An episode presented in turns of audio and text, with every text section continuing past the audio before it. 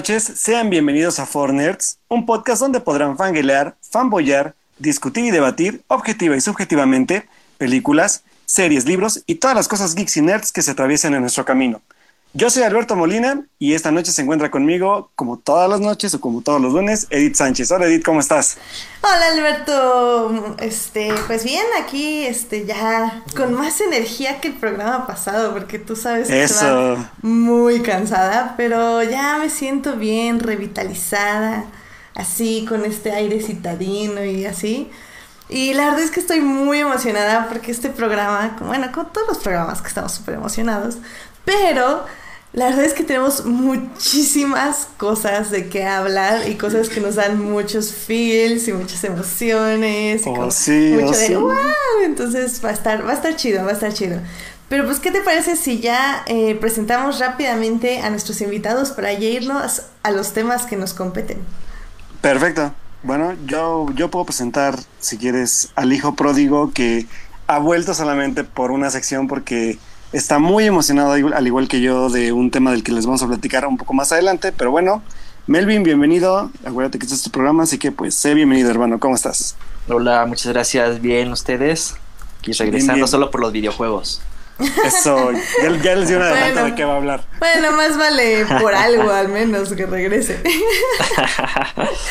y es que también tenemos a otra invitada muy importante que ya nos ha acompañado en programas anteriores y con la que tenemos que compartir muchos feels acerca de lo que pasó todo este fin de semana. Así que... em,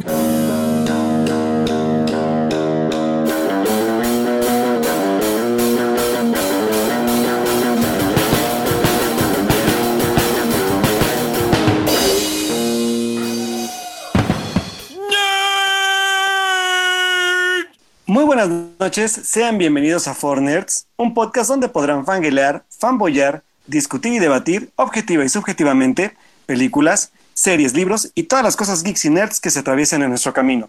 Yo soy Alberto Molina y esta noche se encuentra conmigo, como todas las noches o como todos los lunes, Edith Sánchez. Hola Edith, ¿cómo estás? Hola Alberto, este, pues bien, aquí, este, ya con más energía que el programa pasado, porque tú sabes que Eso. estaba muy cansada, pero ya me siento bien, revitalizada, así, con este aire citadino y así. Y la verdad es que estoy muy emocionada porque este programa, bueno, con todos los programas que estamos súper emocionados, pero la verdad es que tenemos muchísimas cosas de qué hablar y cosas que nos dan muchos feels y muchas emociones y Oh, sí, mucho oh, de sí. wow. Entonces va a estar, va a estar chido, va a estar chido. Pero pues, ¿qué te parece si ya eh, presentamos rápidamente a nuestros invitados para ya irnos a los temas que nos competen? Perfecto. Bueno, yo, yo puedo presentar, si quieres, al hijo pródigo que ha vuelto solamente por una sección porque está muy emocionado, al igual que yo, de un tema del que les vamos a platicar un poco más adelante. Pero bueno, Melvin, bienvenido. Acuérdate que este es tu programa, así que pues sé bienvenido, hermano. ¿Cómo estás? Hola, muchas gracias. Bien, ustedes. Aquí regresando bien. solo por los videojuegos.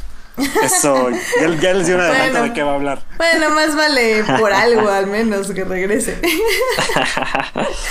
y es que también tenemos a otra invitada muy importante que ya nos ha acompañado en programas anteriores y con la que tenemos que compartir muchos feels acerca de lo que pasó todo este fin de semana.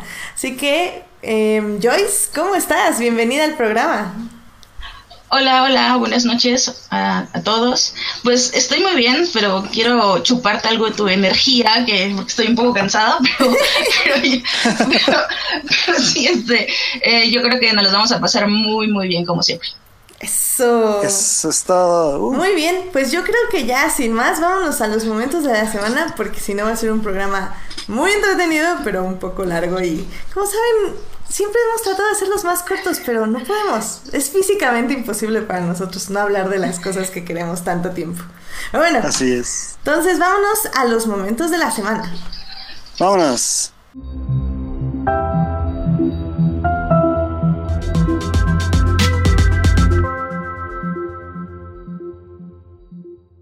Muy bien, pues Joyce, ¿cuál es tu momento de la semana?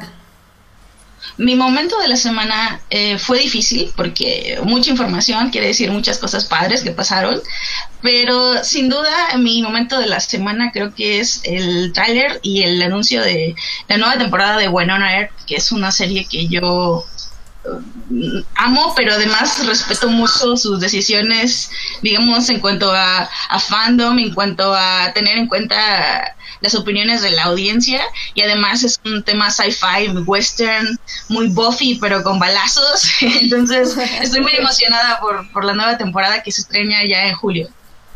Yeah, sí, nos la has recomendado mucho y no he tenido tiempo de verla, pero te juro que un día de estos ya la voy a ver.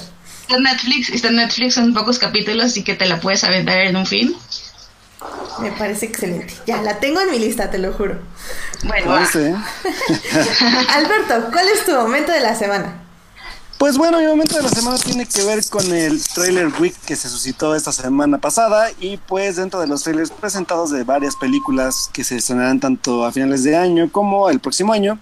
Joyce, ¿cómo estás? Bienvenida al programa. Hola, hola, buenas noches a, a todos. Pues estoy muy bien, pero quiero chuparte algo de tu energía, que estoy un poco cansado, pero, pero, pero- pero sí, este, eh, yo creo que nos los vamos a pasar muy, muy bien, como siempre. Eso. Eso es todo. Uh, Muy bien, pues yo creo que ya sin más vámonos a los momentos de la semana porque si no va a ser un programa muy entretenido pero un poco largo y como saben siempre hemos tratado de hacerlos más cortos pero no podemos, es físicamente imposible para nosotros no hablar de las cosas que queremos tanto tiempo. Pero bueno, así es. entonces vámonos a los momentos de la semana. Vámonos.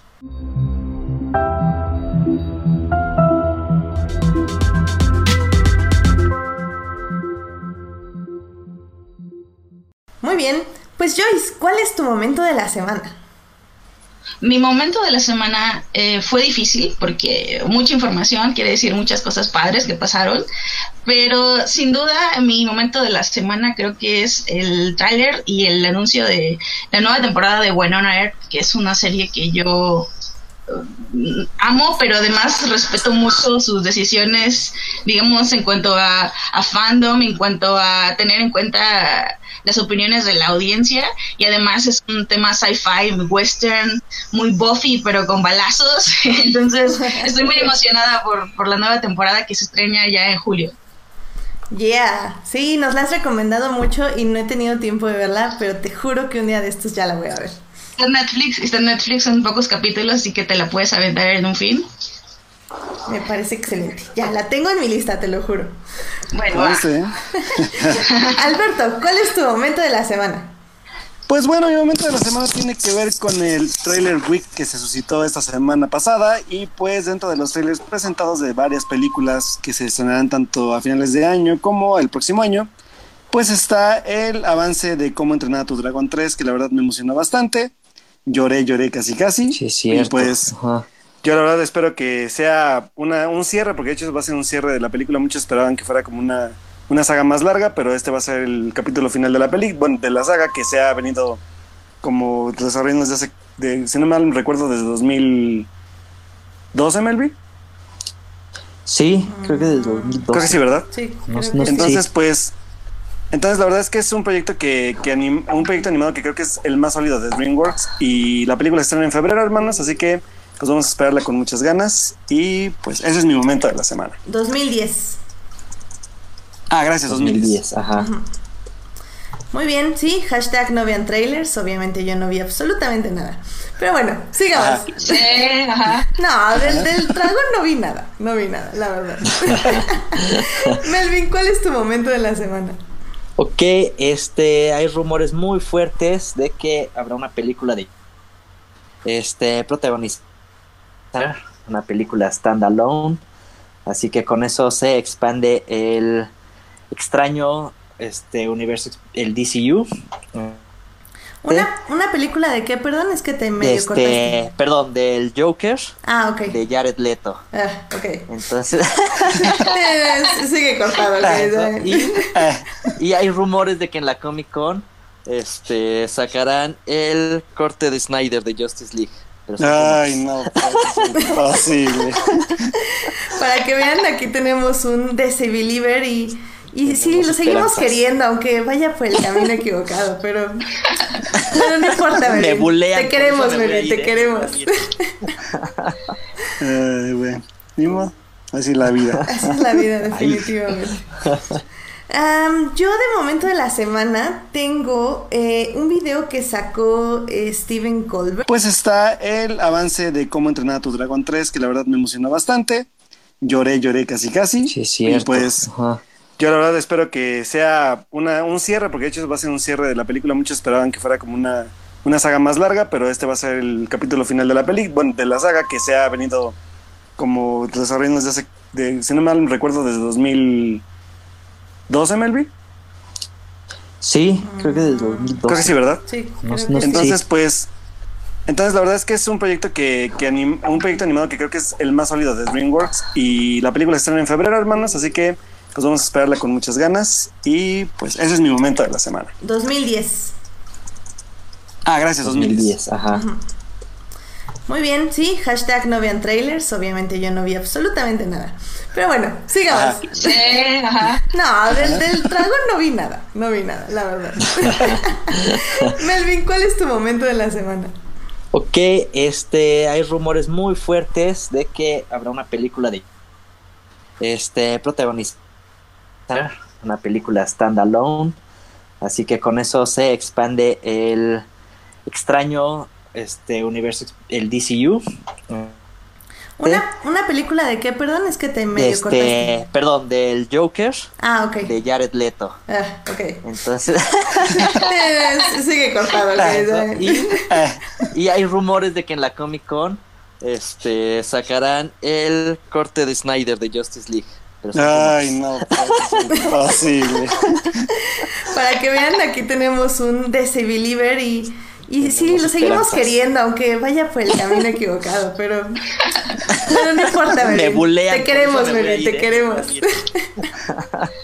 Ay, bueno, así es la vida. Así es la vida, definitivamente yo de momento de la semana tengo eh, un video que sacó eh, Steven Colbert en su programa, si no mal recuerdo, que básicamente es este troleando a todos los trolls de Star Wars, que digo, si, si estuvieron un poco entonados en la semana, hubo, hubo momentos muy feos en el fandom de Star Wars, eh, tal vez al ratito les cuento un poquito más. Pero también hubo momentos muy bonitos. Y si bien este no fue un momento bonito, sino más bien un momento muy chistoso, es un video donde básicamente es un tráiler donde van a salir todas las mujeres de Star Wars sin nombres, más las Ghostbusters, más la doctora de Doctor Who y así. Entonces está muy divertido y en este ambiente de tanta hostilidad y tanta tanto cuestionamiento sobre el fandom y lo que realmente es un fandom no tóxico, creo que fue un momento bastante chistoso. Entonces se los vamos a dejar todos los momentos ahí en la página para que los chequen, porque la verdad está divertido. Uh, mientras. Muy bien, pues yo creo que con eso nos pasamos a una sección que nunca hemos usado la cortinilla, lo cual pues va a ser el estreno de la cortinilla. Va a ser un gran momento. Eh, uh. que... vengo en momentos únicos. Exacto, llega ese momento únicos. ¿Cómo le haces, Melvin? ¿Cómo le haces? vale, pues vámonos a nuestra sección de videojuegos. Consolas. Farmear. Pay to win. Avatar. Game over. Sección gamer. En 4Nerds. Yeah, sección gamer en 4Nerds. ¿Qué uh. tal, eh? Muy bien, chicos. Pues de qué nos quieren hablar de videojuegos. Pues bueno, eh, pues este, ese es como el momento, se podría decir como emocionante para todos los gamers cada año, que es el Electronic Entertainment, este, ¿qué es, Melvin? Ya se me olvidaron las, las siglas. Electronic Entertainment Expo. Expo, exactamente, Expo era la, era la que se me olvidó. En su programa, si no mal recuerdo, que básicamente es este troleando a todos los trolls de Star Wars, que digo, si si estuvieron un poco entonados en la semana, hubo, hubo momentos muy feos en el fandom de Star Wars. Eh, tal vez al ratito les cuento un poquito más. Pero también hubo momentos muy bonitos. Y si bien este no fue un momento bonito, sino más bien un momento muy chistoso, es un video donde básicamente es un tráiler donde van a salir todas las mujeres de Star Wars sin nombres, más las Ghostbusters, más la doctora de Doctor Who y así. Entonces está muy divertido y en este ambiente de tanta hostilidad y tanta tanto cuestionamiento sobre el fandom y lo que realmente es un fandom no tóxico, creo que fue un momento bastante chistoso. Entonces se los vamos a dejar todos los momentos ahí en la página para que los chequen, porque la verdad está divertido. Uh, vientos. Muy bien, pues yo creo que con eso nos pasamos a una sección que nunca hemos usado la cortinilla, lo cual pues va a ser el estreno de la cortinilla. Va a ser un eh, uh. Así que... vengo en momentos únicos. Exacto, llegas en momentos únicos. ¿Cómo le haces, Melvin? ¿Cómo le haces? vale, pues vámonos a nuestra sección de videojuegos. Consolas. Farmear. Pay to win. Avatar. Game over. Sección gamer. En 4Nerds. Yeah, sección gamer Eh, en ¿qué tal? 4Nerds. ¿Qué tal, eh? Muy bien, chicos. Pues de qué nos quieren hablar de videojuegos. Pues bueno, eh, pues este, ese es como el momento, se podría decir como emocionante para todos los gamers cada año, que es el Electronic Entertainment, este, ¿qué es, Melvin? Ya se me olvidaron las, las siglas. Tronic Entertainment Expo. Expo, exactamente, Expo era la, era la que se me había olvidado. Expo, y bueno, este 2018, pues como cada año se van a presentar de las diferentes compañías desarrolladoras de videojuegos en el mundo y, y bueno, sobre todo parte que viene de entre Japón y Estados Unidos, pues se van a presentar como varios juegos que van a lanzarse tanto como en unos meses, como tanto a final de año y hasta el próximo año. Y pues ahorita se han presentado ya Xbox, si no me falla la memoria, acaba de terminar la conferencia de PlayStation y también de algunas compañías desarrolladoras como la de Square Enix, eh, Bethesda, ¿quién más? Ubisoft. Ubisoft. ¿Quién más, Melvin? Creo que son los únicos tres grandes. Hasta ahorita es lo, es lo que es lo que hemos como visto, ¿no? Y bueno, mañana. EA también presentó algo. Ah, cierto, ENA Sí, también ya hizo su conferencia de, de- de, este, de los próximos lanzamientos. Y bueno, todavía falta el día de mañana, que es como el esperado por mí sobre todo, que es el de, pues el de Nintendo, que va a ser su Nintendo Direct, que va a durar 45 minutos y se van a dar solo lanzamientos de Nintendo Switch, así que vamos a ver pues qué nos espera, porque esto puede augurar la muerte del Nintendo 3DS después de mucho tiempo de su lanzamiento. Así que pues vamos a ver si en verdad lo es o solamente es como un descanso a la consola para pues generar como nuevos proyectos. Pero con la portabilidad del Switch yo dudo que pues ya se le dé un poco más de vida a esta consola, pero ya veremos. Así es. Y Melvin, pues ¿Con bueno, qué ¿qué más? O sea, cuéntanos. Bueno, yo lo que quiero que, que, que Ex- Melvin nos cuente ahorita es lo que pasó en el PlayStation, como bueno, en la PlayStation, muestra de. PlayStation, porque se ve que hubo varias cosas buenas. Ya te estoy leyendo ahorita, hermano, y sí se ve que hubo cosas muy buenas. Sí, creo que es lo mejor que han presentado y además súper completo. Presentaron primero The Last of Us 2, segunda Oh, parte. yes. Sí. Este, buenísimo el trailer. Este, a mí, o sea, personalmente el juego no me gusta tanto porque es como que muy sencillo, o sea, pero la historia Expo y bueno, este 2018, pues como cada año se van a presentar de las diferentes compañías desarrolladoras de videojuegos en el mundo y, y, bueno, sobre todo parte que viene de entre Japón y Estados Unidos, pues se van a presentar como varios juegos que van a lanzarse tanto como en unos meses, como tanto a final de año y hasta el próximo año. Y pues ahorita se han presentado ya Xbox, si no me falla la memoria, acaba de terminar la conferencia de PlayStation y también de algunas compañías desarrolladoras como la de Square Enix, eh, Bethesda, ¿quién más? Ubisoft. Ubisoft. ¿Quién más, Melvin? creo que son los únicos tres grandes. Hasta ahorita es lo, es lo que es lo que hemos como visto, ¿no? Y bueno, Sí, mañana. También presentó algo. Ah, cierto, ENA Sí, también ya hizo su conferencia de, de- de, este, de los próximos lanzamientos. Y bueno, todavía falta el día de mañana, que es como el esperado por mí sobre todo, que es el de, pues el de Nintendo, que va a ser su Nintendo Direct, que va a durar 45 minutos y se van a dar solo lanzamientos de Nintendo Switch, así que vamos a ver pues qué nos espera, porque esto puede augurar la muerte del Nintendo 3DS después de mucho tiempo de su lanzamiento. Así que pues vamos a ver si en verdad lo es o solamente es como un descanso a la consola para pues generar como nuevos proyectos, pero con la portabilidad del Switch yo dudo que pues ya se le dé un poco más de vida a esta consola, pero ya veremos. Así es. Y Melvin, pues ¿Con bueno, qué ¿qué más? O sea, cuéntanos. Bueno, yo lo que quiero que, que, que Melvin nos cuente ahorita es lo que pasó en el PlayStation, como bueno, en la PlayStation, muestra de. PlayStation, porque se ve que hubo varias cosas buenas. Ya te estoy leyendo ahorita, hermano, y sí se ve que hubo cosas muy buenas. Sí, creo que es lo mejor que han presentado y además súper completo. Presentaron primero The Last of Us 2, segunda Oh, parte. yes. Sí. Ajá. Este, buenísimo el trailer. Este, a mí, o sea, personalmente el juego no me gusta tanto porque es como que muy sencillo, o sea, pero la historia es como impresionante, ¿no? O sea, se siente como que estás jugando, ¿no? Y pues viene la segunda parte que ya nos presenta un, o sea, el- nos presentó un casi nuevo trailer. Este, y donde bueno se ve otra vez que es una historia profunda este no nos terminan de contar de qué va a tratar y hubo un tráiler de gameplay entonces este Ah, pues lo mismo O sea, es Parece el mismo gameplay del- dinámica. del pasado, parece ¿no? que es lo mismo sí ajá. parece que o sea no yo no vi nada así nuevo que dijera wow no pero creo que solo por la historia va a valer la pena. Oye, estoy viendo Este, que también luego se- presentaron lo de lo nuevo de Hideo Kojima, que Uf, es bastante...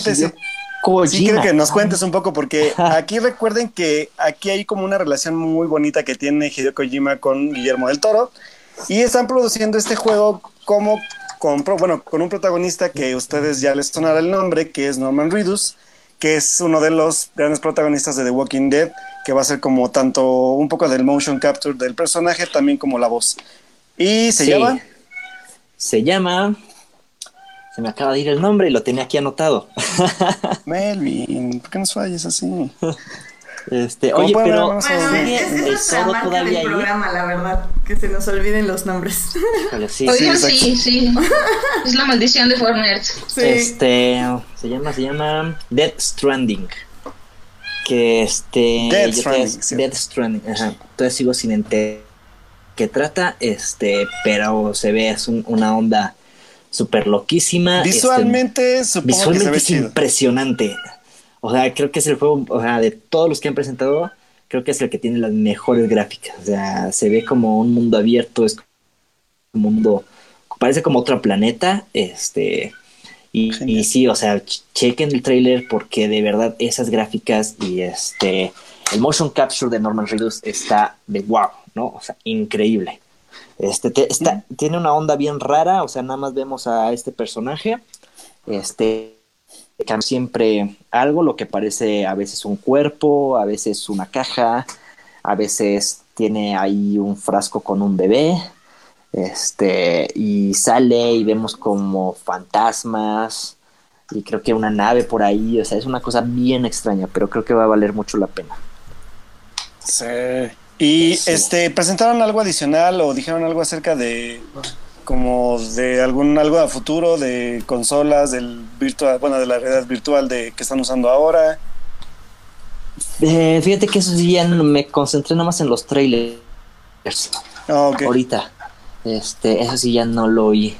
Pues con eso Pues eh, yo creo que, Pero- por ejemplo, de, de lo que leo un poco de lo, de lo Ajá. que dices, eh, de PlayStation creo que fue un poco más, creo que, bueno, de hecho, cuando yo vi el del año pasado también, creo que de todos los que vi, creo que también fue como el mejor, sobre todo porque creo que PlayStation siempre se ha caracterizado por títulos que, aparte de las historias, la parte de los gráficos son mucho mejores. Sí. Y debo decir que algo que me decepcionó un poco de la de Xbox, que fue el día de ayer, fue que a pesar de que ya el Project Scorpio del, del, del Xbox se supone que es de los motores más chidos gráficos que hay en el mercado ahorita, sigo sin ver como esta calidad que tiene PlayStation para los gráficos de los videojuegos, ¿sabes? Sí, no, Xbox, ajá, como que se siente corto. Y aquí presentó varios juegos. O sea, este, este, la de Hideo, es- está de wow, ¿no?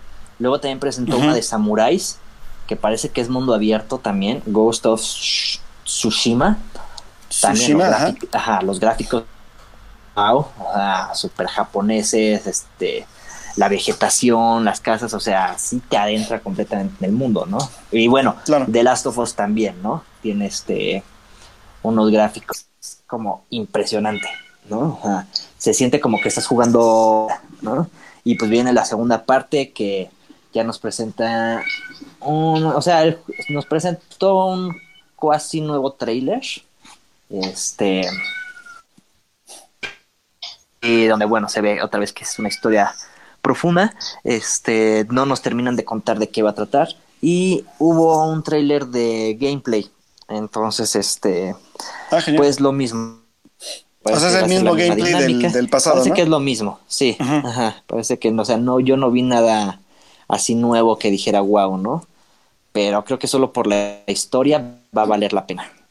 Oye, estoy viendo Este, que también luego se- presentaron lo de lo nuevo de Hideo Kojima, que Uf, es bastante... Hideo Sí, quiero que nos cuentes un poco, porque aquí recuerden que aquí hay como una relación muy bonita que tiene Hideo Kojima con Guillermo del Toro, y están produciendo este juego como con, bueno, con un protagonista que a ustedes ya les sonará el nombre, que es Norman Reedus, que es uno de los grandes protagonistas de The Walking Dead, que va a ser como tanto un poco del motion capture del personaje, también como la voz.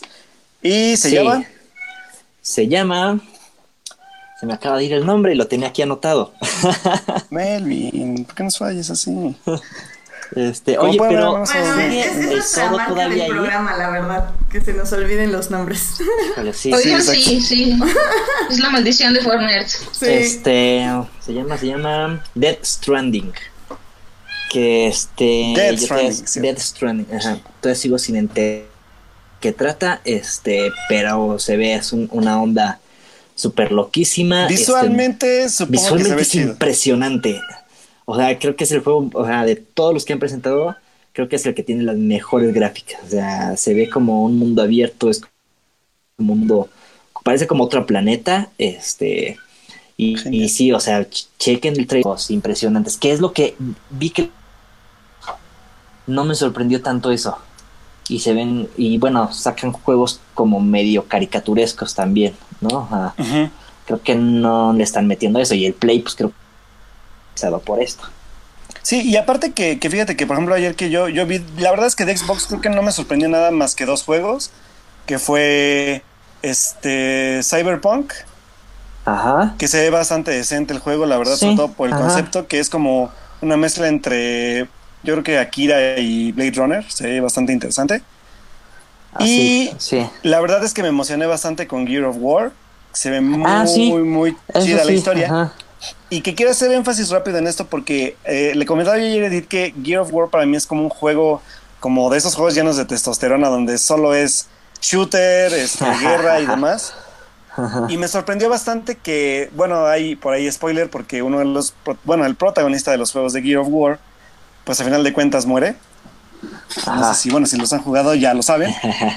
Pero ahora el personaje principal del juego, o de, bueno, de la, de, la, de la nueva parte del juego, ahora va a ser una, una chava que es su hija, supongo. Sí, es su hija, ¿va? creo que sí ajá sí Y ella va a ser ahora la protagonista del videojuego y va a ser una chava en, en como en, pues en estos como arma, armazones de, de soldado que se suelen usar en el juego. Y pues ahora ella va a estar partiendo madres en el juego, o sea que va a estar bastante interesante eso. Que la neta, qué triste porque eh, a mí me emocionó bastante la idea, sobre todo porque la historia se ve bastante buena, porque habla un poco de traiciones, de, cómo ella trata de buscar venganza sobre la muerte de su padre, y también el cómo hereda también como su, pues su capacidad, ¿no? Para, para combatir en ese tipo de, de- campañas. Pero pues ayer sí también como que como anotación adicional en los chats de- de la transmisión en vivo, pues sí es como feo seguir viendo que, que hay gente como que yo no voy a comprar ese juego porque porque de verdad esas gráficas y este el motion capture de Norman Reedus está de wow no o sea increíble. Este te- está, tiene una onda bien rara o sea nada más vemos a este personaje.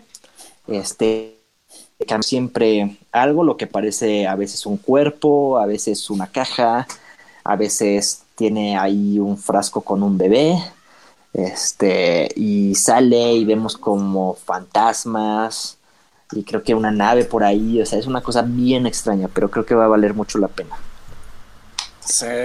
Y Sí. este presentaron algo adicional o dijeron algo acerca de como de algún algo a futuro de consolas del virtual bueno de la realidad virtual de que están usando ahora Eh, fíjate que eso sí ya me concentré nada más en los trailers. Ok. Ahorita. Este, eso sí ya no lo oí. Pues con eso Pues eh, yo creo que, Pero- por ejemplo, de, de lo que leo un poco de lo, de lo Ajá. que dices, eh, de PlayStation creo que fue un poco más, creo que, bueno, de hecho, cuando yo vi el del año pasado también, creo que de todos los que vi, creo que también fue como el mejor, sobre todo porque creo que PlayStation siempre se ha caracterizado por títulos que, aparte de las historias, la parte de los gráficos son mucho mejores.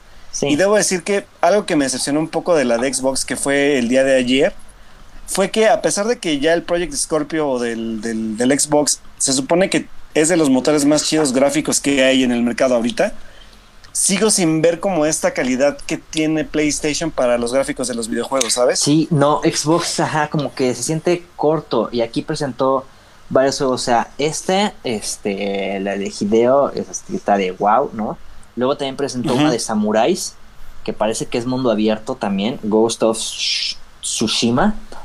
También Tsushima, los, ajá. gráfic- ajá, los gráficos, wow, o sea, super japoneses, este, la vegetación, las casas, o sea, sí te adentra completamente en el mundo, ¿no? Y bueno, Claro. The Last of Us también, ¿no? Tiene este unos gráficos. Que porque una mujer y bla, bla, bla, pero la neta es que yo puedo decir que nunca he jugado. Ay, no, ya video- no. Sí, neta, lo había, o sea, te lo juro que lo había, o sea, lo vi, lo, yo dije, ¿neta están diciendo eso? ¿Qué te puedo decir? Pero bueno, la verdad es que a mí, a mí me gustó bastante porque creo que yo nunca he jugado un juego donde una chava sea protagonista del juego tal cual. O al menos que tú hayas jugado alguno que recuerdes, Melvin, pero yo no. No, no, Y sobre todo en este- so- so- no. Pero sobre todo en este tipo de juegos, o sea, juegos que son como bélicos y que se supone que entre comillados van más como a cierto tipo de mercado que es como para hombres, pues está bastante interesante que, el, que ahora se arriesguen a esto y eso me gusta, o sea, que, que las historias se arriesguen y, y que no se cuadren en lo de siempre, por ejemplo, como Halo para mí, ¿no? O sea, Halo que es un videojuego que a pesar de ya tener tanto, tanto tiempo ya de saga o de franquicia, sigue teniendo como el mismo concepto y que hasta a los mismos fans ya les ha aburrido, entonces creo que es este tipo de como de decisiones van como cambiando también el mundo del videojuego y que me parecen como bastante buenas. Sí. Oye, y hablando, hablando ahorita de, de pues estos juegos que ya hace rato no, no salían, también anunciaron Halo 5. Ajá. Este. Y me acordé ahorita Resident Evil 2. Ah, para Play- Para PlayStation Play. también va. Ajá, sí. Pero es el remake. Este, pues sí, porque parece que lo hicieron, o sea, no es nada más que mejoraron las gráficas, porque creo, creo que había como mucho que mejorar, es como que lo hicieron de cero, o sea, nada más tienen la historia, pero, pero como si hubiera salido ahorita, ¿no? O sea, a todos los remakes, PlayStation sacó como remakes de todos los Resident, y pues sí mejoró un poquito las gráficas y todo, ¿no? Pero este sí se ve como que es un juego totalmente nuevo. O sea, totalmente rediseñado así como Exacto, digamos como rediseñado. Zelda, como Eh, Zelda exacto. con sus remakes en 3D. Haz de cuenta, ajá, sí, exacto. Ah, súper que bien. ya agarraron la base y, y mejoraron todo, ¿no? Ah, está chido. Que va a estar eso muy interesante. Pues impresionantes. ¿Qué es lo que vi que no me sorprendió tanto eso? Y se ven, y bueno, sacan juegos como medio caricaturescos también, ¿no? Ah, creo que no le están metiendo eso. Y el Play, pues creo que por esto. Sí, y aparte que, que fíjate que por ejemplo ayer que yo, yo vi, la verdad es que de Xbox creo que no me sorprendió nada más que dos juegos, que fue este Cyberpunk, Ajá. que se ve bastante decente el juego, la verdad, Sí, sobre todo por el ajá. concepto, que es como una mezcla entre, yo creo que Akira y Blade Runner, se ve bastante interesante. Así, Y- sí. La verdad es que me emocioné bastante con Gear of War, se ve muy, Ah, sí. muy Eso chida la historia. ajá. Y que quiero hacer énfasis rápido en esto porque eh, le comentaba yo ayer a Edith que Gear of War para mí es como un juego, como de esos juegos llenos de testosterona, donde solo es shooter, este, guerra y demás. Y me sorprendió bastante que, bueno, hay por ahí spoiler porque uno de los, bueno, el protagonista de los juegos de Gear of War, pues a final de cuentas muere. No sé si, bueno, si los han jugado ya lo saben. Pero ahora el personaje principal del juego, o de, bueno, de la, de, la, de la nueva parte del juego, ahora va a ser una, una chava que es su hija, supongo. Sí, su hija, ¿va? Creo que sí, ajá, sí. Y ella va a ser ahora la protagonista del videojuego y va a ser una chava en, en como en, pues en estos como arma, armazones de, de soldado que se suelen usar en el juego. Y pues ahora ya va a estar partiendo madres en el juego, o sea que va a estar bastante interesante eso. Que la neta, qué triste porque eh, a mí me emocionó bastante la, idea, sobre todo porque la historia se ve bastante buena, porque habla un poco de traiciones, de, de cómo ella trata de buscar venganza sobre la muerte de su padre y también el cómo hereda también como su, pues su capacidad, ¿no? Para, para combatir en ese tipo de, de campañas. Pero pues ayer sí también como que como anotación adicional en los chats de, de, de la transmisión en vivo, pues sí es como feo seguir viendo que, que hay gente como que yo no voy a comprar ese juego. Porque... Ah, ya ¿Puedo también te iba preguntar? a comentar de... Ah, sí, sí, Joyce, adelante. No, es que, que hablando de clásicos que vuelven, está Devil May Cry 5 y Doom. Y Doom también sí, también anunciaron esos. También esos, exacto. ¿Y sabes también cuál otro que me sorprendió en el de Xbox ayer? Que van a regresar los Battletoads a, a Xbox. Eso estuvo bien chido. ¿Cuál, cuál, cuál? ¿Te acuerdas de los Battletoads, de las ranas? Ah, sí, ajá. Oh, sí. Van a hacer un remake para Xbox. Y la verdad es que la gente aplaudió un chorro. No se vio nada más que el puro logo. Pero Ajá. sí, bastantes como de los de los gamers de la de escuela vieja sí aplaudieron bastante, la verdad. Sí, sí, sí están ape- apelando mucho a la nostalgia. Y como que hasta acá ya secuelas este, de juegos que pues que les debían, ¿no? Secuelas. Claro, sí. Este, Elder Scrolls 6 también, nunca Ah, también. he jugado uno, pero sé que a la banda le gusta mucho eso. Sí, Pero la Doom verdad es que ajá. La verdad es Sí. que creo que creo que en la parte como como como como que me llamó más la atención, por ejemplo, de Teo, que yo ayer, ayer que vi un poco de Xbox. Ah, también por ejemplo, rápido, este viene también el nuevo de Kingdom Hearts, que se ve bastante interesante también. Ah, sí, cierto, ajá. Kingdom Hearts yo solo he jugado uno, es lo que platicábamos con Melvin, bueno, platicamos Melvin y yo, Melvin y yo ayer que solo hemos jugado un juego y que es del creo que de los de peor, peores gráficas del- de la saga. sí. Pero si no lo conocen, Kingdom Hearts es como un juego de, según yo es de Konami. sí, ajá. es de Konami y mezcla como personajes de Konami con el mundo de Disney. Y está muy interesante lo que hacen porque con, como que mezclan este tipo como de la fantasía de Disney con un poco también del de este como juego de, ¿cómo decirlo? Como parte cultural del mundo de, bueno, como toda la parte cultural de Japón. Y mezclan algo así muy interesante. Si no lo han jugado, les recomiendo que lo busquen también. Pero sí. Digo, Y el que Kingdom Hearts, jugué de hecho, del para- DS, ajá. Ajá. No, digo, o sea, yo lo dejé porque si de repente es muy complicado. Sí, yo creo que sí que hay que empezarlo. Yo creo que porque una mujer y bla, bla, pero la neta es que yo puedo decir que nunca he jugado. Ay, no, ya no. Sí, neta, lo había. O sea, te lo juro que lo había. O sea, lo vi, lo. Yo sí dije, neta, estamos haciendo eso. ¿Qué te puedo decir? Pero bueno, la verdad es que a mí, a mí me gustó bastante porque creo que yo nunca he jugado un juego donde una chava sea protagonista del juego tal cual. O al menos que tú hayas jugado alguno que recuerdes, Melvin, pero yo no. No, no Y es sobre el- todo en este- so- so- pero no. Pero sobre todo en este tipo de juegos, o sea, juegos que son como bélicos y que se supone que entre comillados van más como a cierto tipo de mercado que es como para hombres, pues está bastante interesante que, el, que ahora se arriesguen a esto y eso me gusta, o sea, que, que las historias se arriesguen y, y que no se cuadren en lo de siempre, por ejemplo, como Halo para mí, ¿no? O sea, Halo que es un videojuego que a pesar de ya tener tanto, tanto tiempo ya de saga o de franquicia, sigue teniendo como el mismo concepto y que hasta a los mismos fans ya les ha aburrido, entonces creo que es este tipo de como de decisiones van como cambiando también el mundo del videojuego y que me parecen como bastante buenos. Sí. Oye, y hablando, hablando ahorita de, de pues estos juegos que ya hace rato no, no salían, también anunciaron Halo 5. Ajá. Este. Y me acordé ahorita, Resident Evil 2. Ah, para Play- Para PlayStation Play. también va. Ajá, sí. Pero es el remake. Este, pues sí, porque parece que lo hicieron, o sea, no es nada más que mejoraron las gráficas, porque creo, creo que había como mucho que mejorar, es como que lo hicieron de cero, o sea, nada más tienen la historia, pero, pero como si hubiera salido ahorita, ¿no? A todos los remakes, PlayStation sacó como remakes de todos los Resident, y pues sí mejoró un poquito las gráficas y todo, ¿no? Pero este sí se ve como que es un juego totalmente nuevo. O sea, totalmente rediseñado así como Exacto, digamos como rediseñado. Zelda, como Eh, Zelda exacto. con sus remakes en 3D. Haz de cuenta, ajá, sí, exacto. Ah, súper que bien. ya agarraron la base y, re- y mejoraron todo, ¿no? Ah, está chido. Que va a estar eso muy interesante. Que más como desde el, desde el primero, no sé si igual los, los, los otros juegos ya están un poco más Ajá. abiertos. Pero yo te puedo decir que, por ejemplo, en el aspecto de cómo introducen aquí, por ejemplo, van a introducir a Elsa, van a introducir este a Hércules, o sea, van a introducir varios mundos interesantes que sería bueno Piratas explorar. del Caribe que hoy Ah, sí, también Piratas del Caribe, ¿cierto? Ajá. O sea, se ve bastante interesante, sobre todo los gráficos, por, por lo menos en el de Xbox este, se, ve, se ve padre. Ajá. Entonces, pues si son fans igual de Kingdom Hearts o nunca lo han jugado, pues también son fans de Disney, pues creo que es como obligado pues también entrarle un rato a eso si son gamers.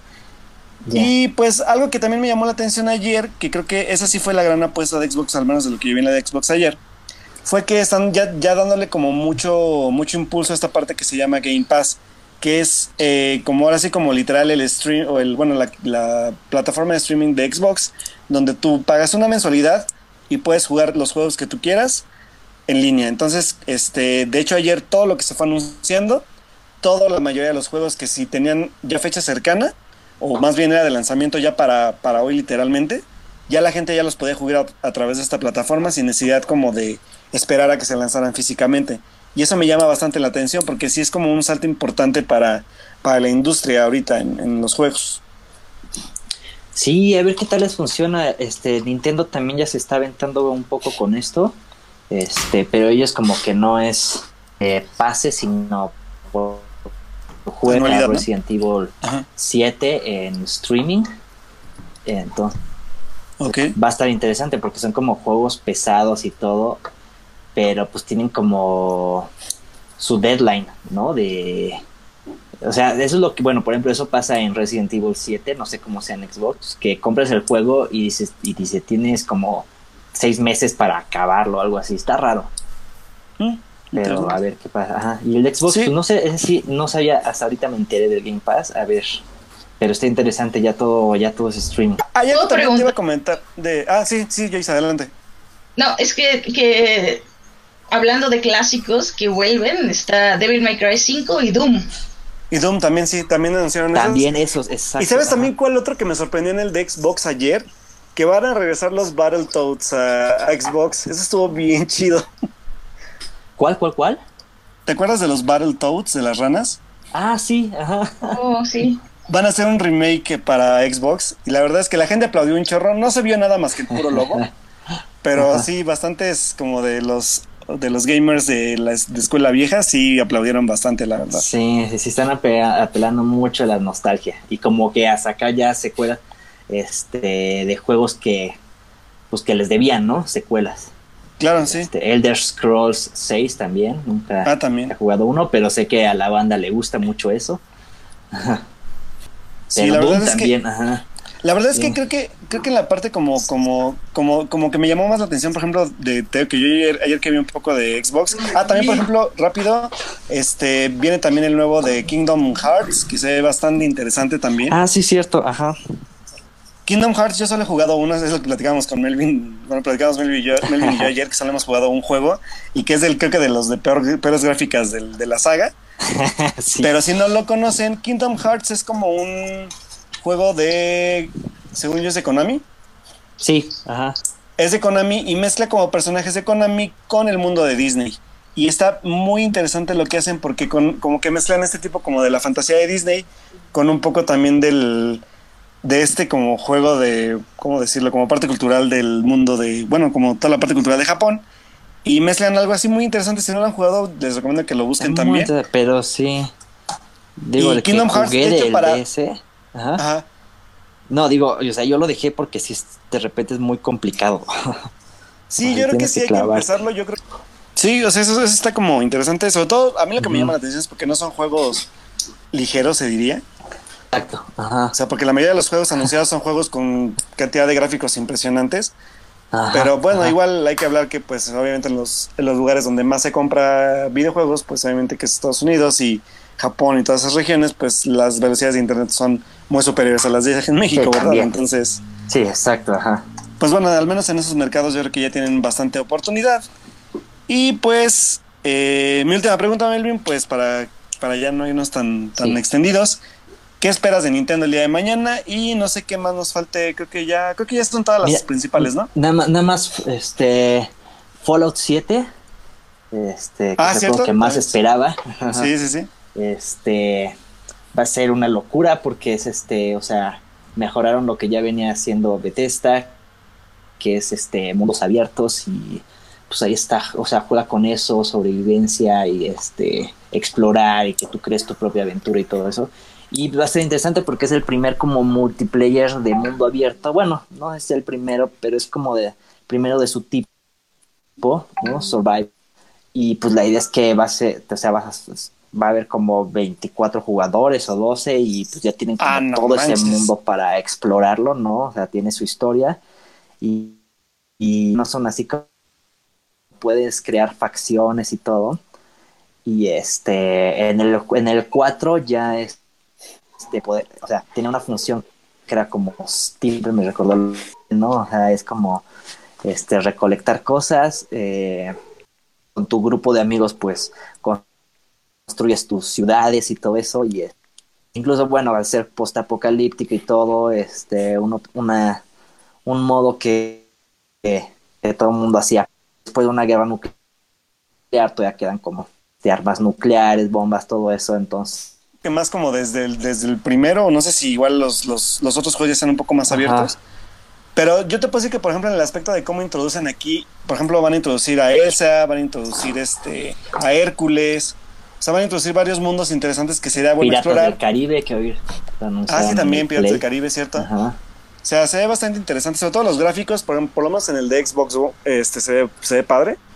Ajá. Entonces, pues si son fans igual de Kingdom Hearts o nunca lo han jugado, pues también son fans de Disney, pues creo que es como obligado pues también entrarle un rato a eso si son gamers. Y pues algo que también me llamó la atención ayer, que creo que esa sí fue la gran apuesta de Xbox, al menos de lo que yo vi en la de Xbox ayer, fue que están ya, ya dándole como mucho, mucho impulso a esta parte que se llama Game Pass, que es eh, como ahora sí como literal el stream, o el, bueno, la, la plataforma de streaming de Xbox, donde tú pagas una mensualidad y puedes jugar los juegos que tú quieras en línea. Entonces, este, de hecho ayer todo lo que se fue anunciando, toda la mayoría de los juegos que si tenían ya fecha cercana, o más bien era de lanzamiento ya para, para hoy literalmente, ya la gente ya los podía jugar a, a través de esta plataforma sin necesidad como de esperar a que se lanzaran físicamente. Y eso me llama bastante la atención porque sí es como un salto importante para, para la industria ahorita en, en los juegos. Sí, a ver qué tal les funciona. Este, Nintendo también ya se está aventando un poco con esto. Este, pero ellos como que no es eh, pase, sino por juega. Resident Evil Ajá. 7 en streaming. Entonces va a estar interesante porque son como juegos pesados y todo, pero pues tienen como su deadline, ¿no? De o sea, eso es lo que, bueno, por ejemplo, eso pasa en Resident Evil 7, no sé cómo sea en Xbox, que compras el juego y dices, y dice, tienes como seis meses para acabarlo, algo así, está raro, Mm, pero a ver qué pasa. Ajá. Y el Xbox, Sí. pues, no sé, ese sí, no sabía, hasta ahorita me enteré del Game Pass, a ver, pero está interesante, ya todo, ya todo es streaming. Puedes destruir todo el mundo, ¿no? En el juego. Entonces, o sea, tienes li- Ajá. libertades infinitas, ¿no? Entonces, eso va a estar muy. Muy bien. ¿Y para mañana qué pues esperas, nada. Melvin, para Nintendo? ta- no sé. Última han ido mejorando cada una de las presentaciones. Hoy lo, lo que espero es, es Smash, a ver qué sorpresas salen. Sí. o de mejora o va a ser el mismo. Este, y sí, o sea, él ya, ya saca nada nuevo. Creo que lo rescatable pues es Pokémon. Pero, Se mantenía, pero eh, a fin de año va a salir como el remake. No sé, creo que de la primera generación. Y este, y el siguiente año sale entonces ah, para el Switch, entonces ya el portal se volvió no, pues de hecho se supone que ya lo que es este Let's Go Eevee, Let's Go Pikachu, Ah. que ya va a ser como la aventura ya tal cual para, para Switch, pues ya es para noviembre, así que supongo que sí es muy, muy, muy probable, casi el 99% que el que lo que es el 3DS ya tenga como su muerte Ya. pues ya con esta presentación. La cosa es también ver si de pura casualidad van a dar un juego de muerte, como suele hacerlo Nintendo. No sé si Ajá. yo me atrevo a decir que como siempre puede que sea Zelda, con algo adicional con Zelda, no lo sé. Pero pues ya, eso ya, ya lo veremos ya el, el día de mañana, a ver qué, a ver qué nos dicen Sí, ojalá Los sea sorpresa. Reggie y los demás, porque My Body is Ready, amigos. Pues. Sí, es que, es que ustedes no lo saben, pero. Pokémon, así que súper bien. Pero, por ejemplo, es que Reggie, que es eh, como el presidente de Nintendo en América, siempre es su frase especial de My body's ready para lo que venga de Nintendo. Ah, mira, muy bien. Bueno, pues. Pues así es esto. Así es esto, efectivamente. Miren, yo, yo no sabía que existía algo así. Está, está interesante oírlos a ustedes en, en ese mundo de videojuegos. Así es. Una anotación rápida de Pokémon. Este no se Ajá, puede salir, o sea, sí, van a salir dos juegos, uno a finales de este año y otro al siguiente. Parece que el que sale este año es como continuación, es para que, que empezaron con Pokémon Go, versión del juego móvil. Y el Mm, siguiente pues, año es que, pues es que no sé porque. Eh. Ajá. Es que no sé, porque al Ajá. final de cuentas es la, es como el, el ya adaptarle el concepto del, de lo que venía siendo todo lo de portátiles para Switch. Claro, Pero. Ajá, pa- pero, pero está enfocado como sí a no idea. ¿no? Ajá, según Ajá. yo. Pero ya veremos. ¿Y el del otro año? Según yo, es más como los juegos nacionales. Ok. Va, sí, a ver mañana Ajá, qué. Y por qué eso es que una nos- nueva generación y todo eso. Ajá.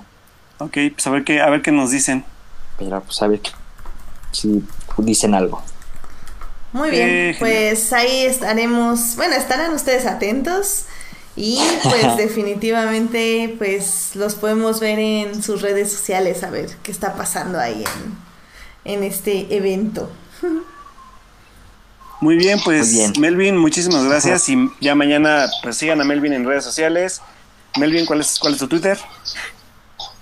Twitter, Mel, Twitter, donde subo fotitos de videojuegos.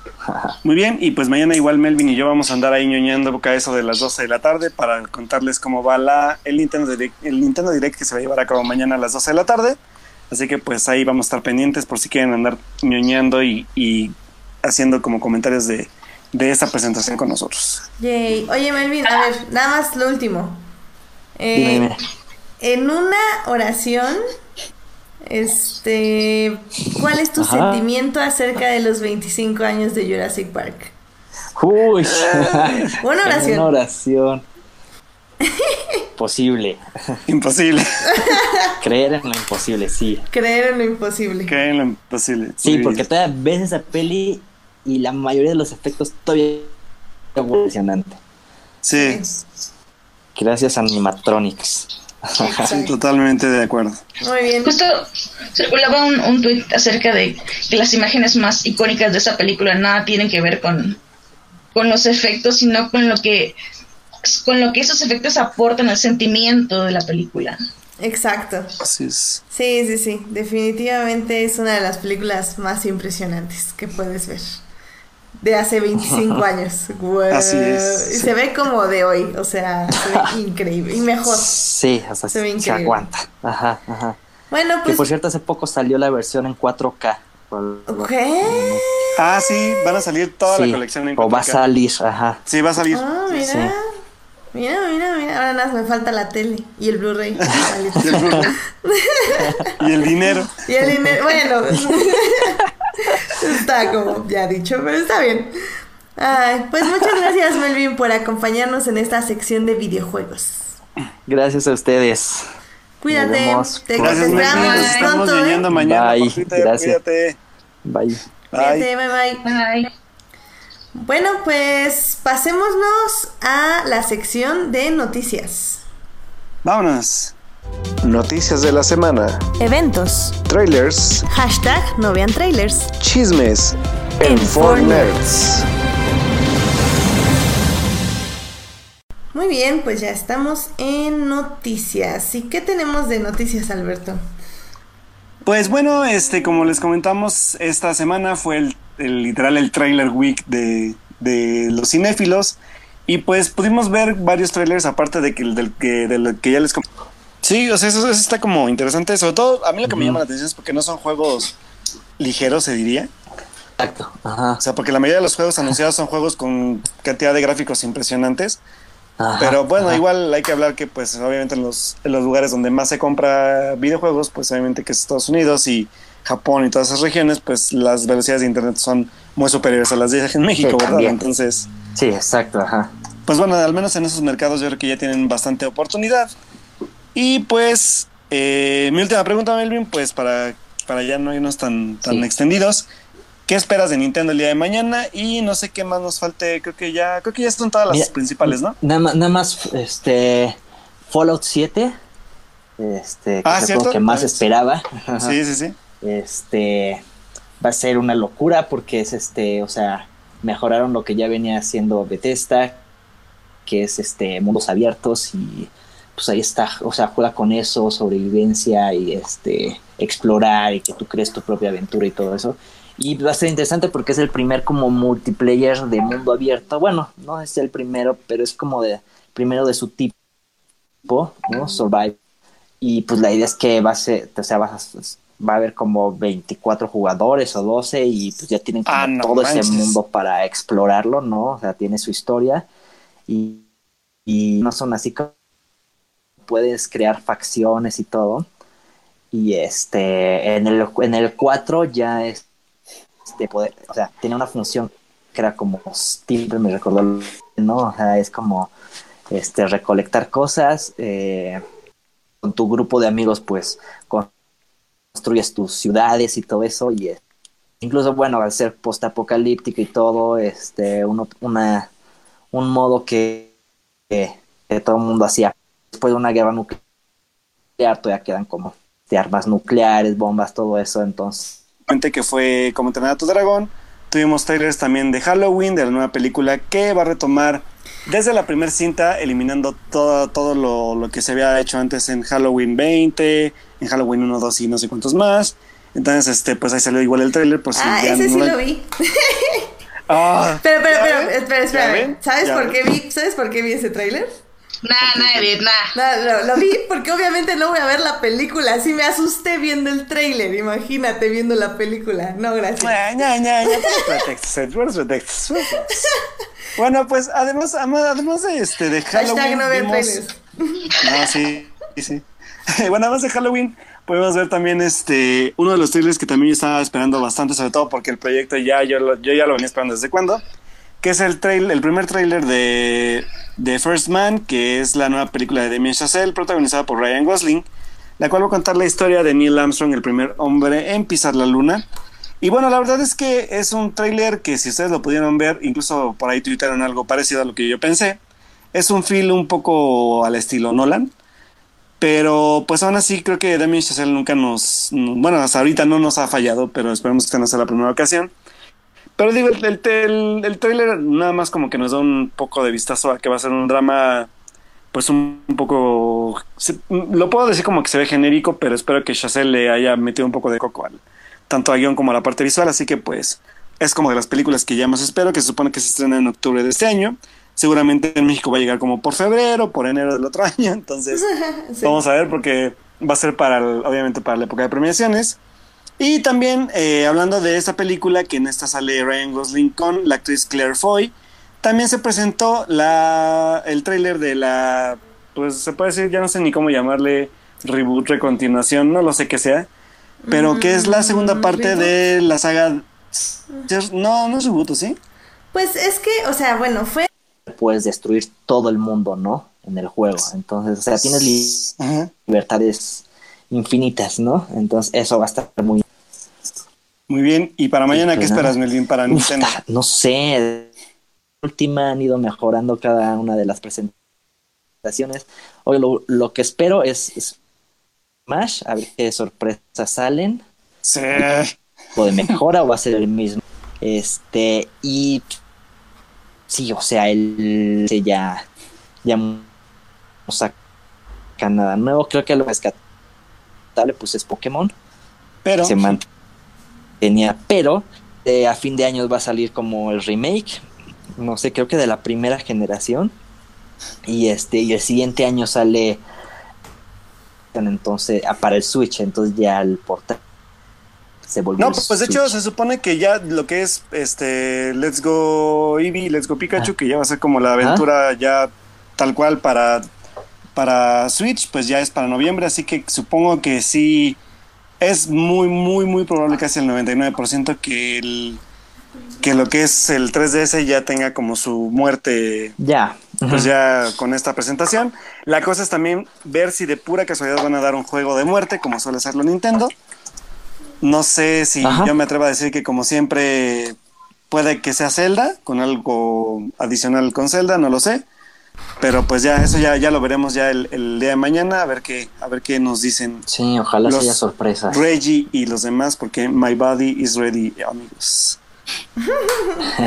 Pues. Sí, es que, es que ustedes no lo saben, pero... Pokémon, así que súper bien. Pero, por ejemplo, es que Reggie, que es eh, como el presidente de Nintendo en América, siempre es su frase especial de My body's ready para lo que venga de Nintendo. Ah, mira, muy bien. Bueno, pues. Pues así es esto. Así es esto, efectivamente. Miren, yo, yo no sabía que. Primero fue el remake de los suecos, pero aún así no lo es, porque nada más es otra adaptación basada en el libro de los hombres que odiaban a las mujeres.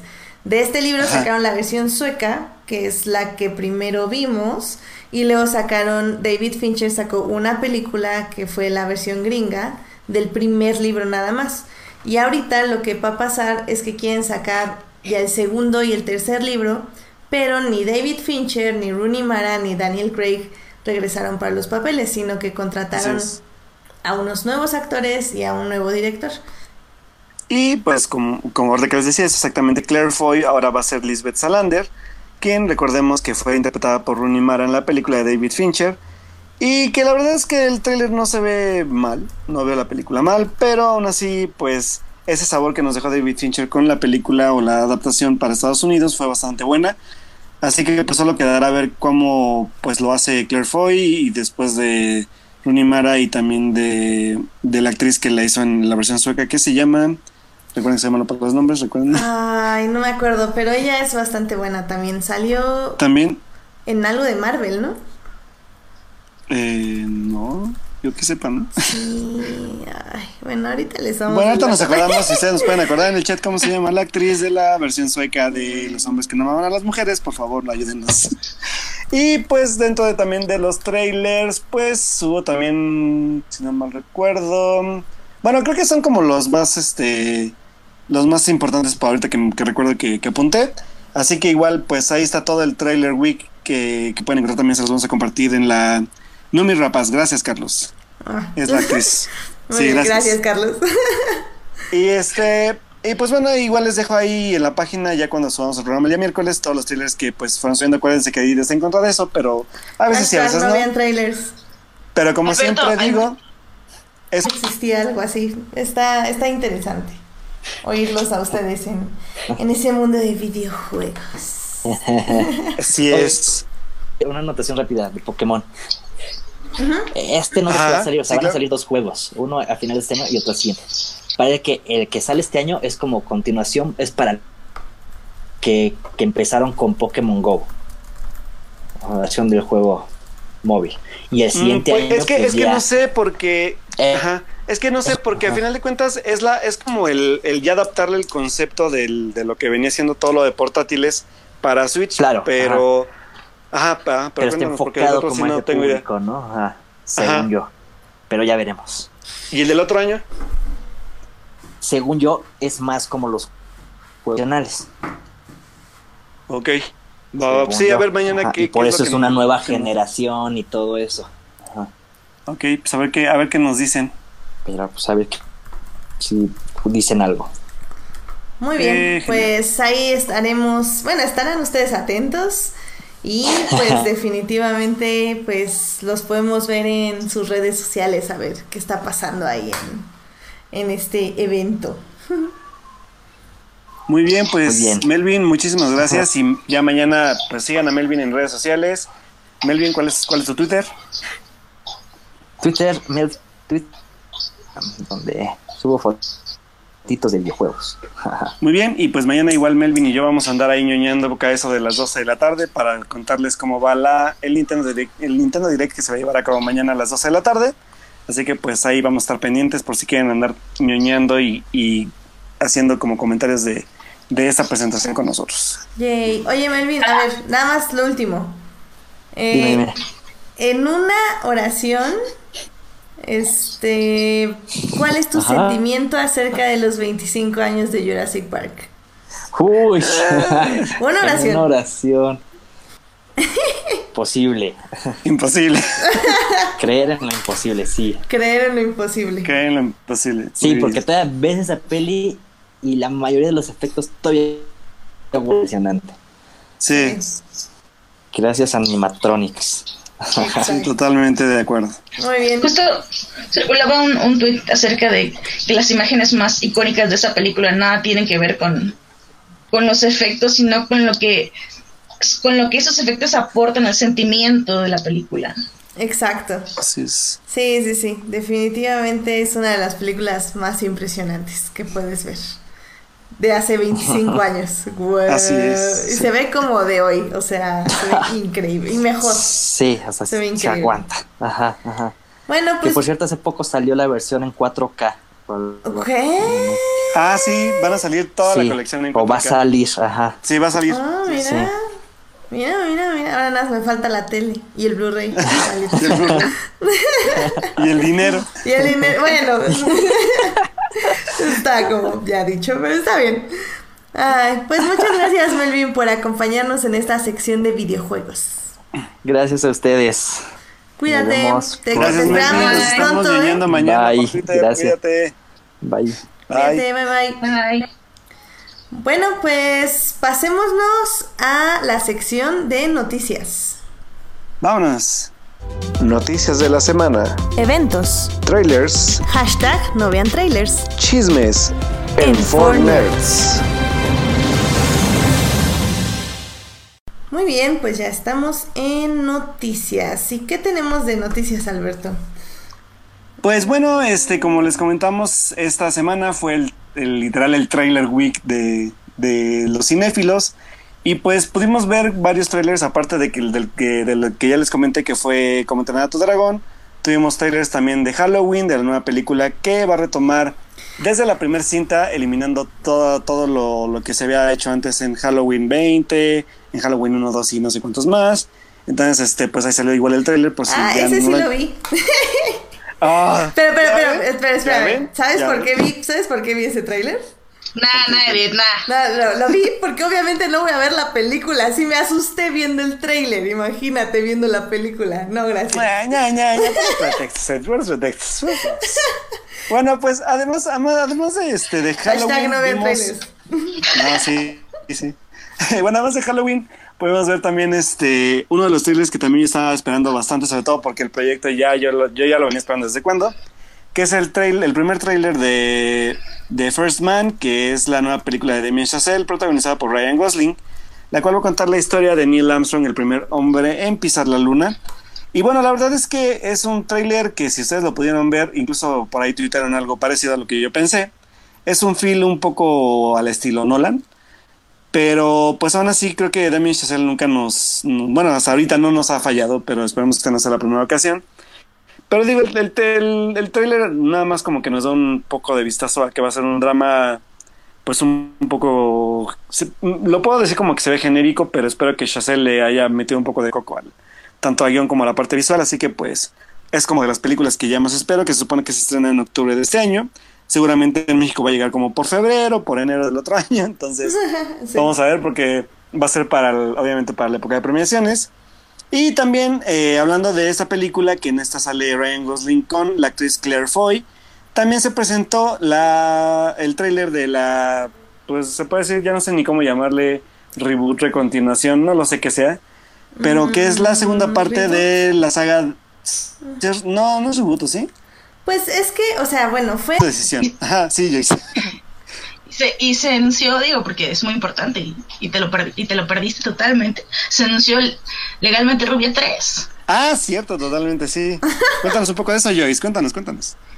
No, no, en realidad tengo esperanza de que sea mejor que la segunda, porque Reese Witherspoon trae toda esta, pues, ideología de todo lo que ella ha comentado alrededor de que como no había buenos guiones para mujeres y ella empezó a comprar libros. Entonces tengo esperanza y además tengo en mente un post de Tumblr hace mucho tiempo que, que, que exigía en la película y que se llamaba algo así de Commander in Chief o algo así.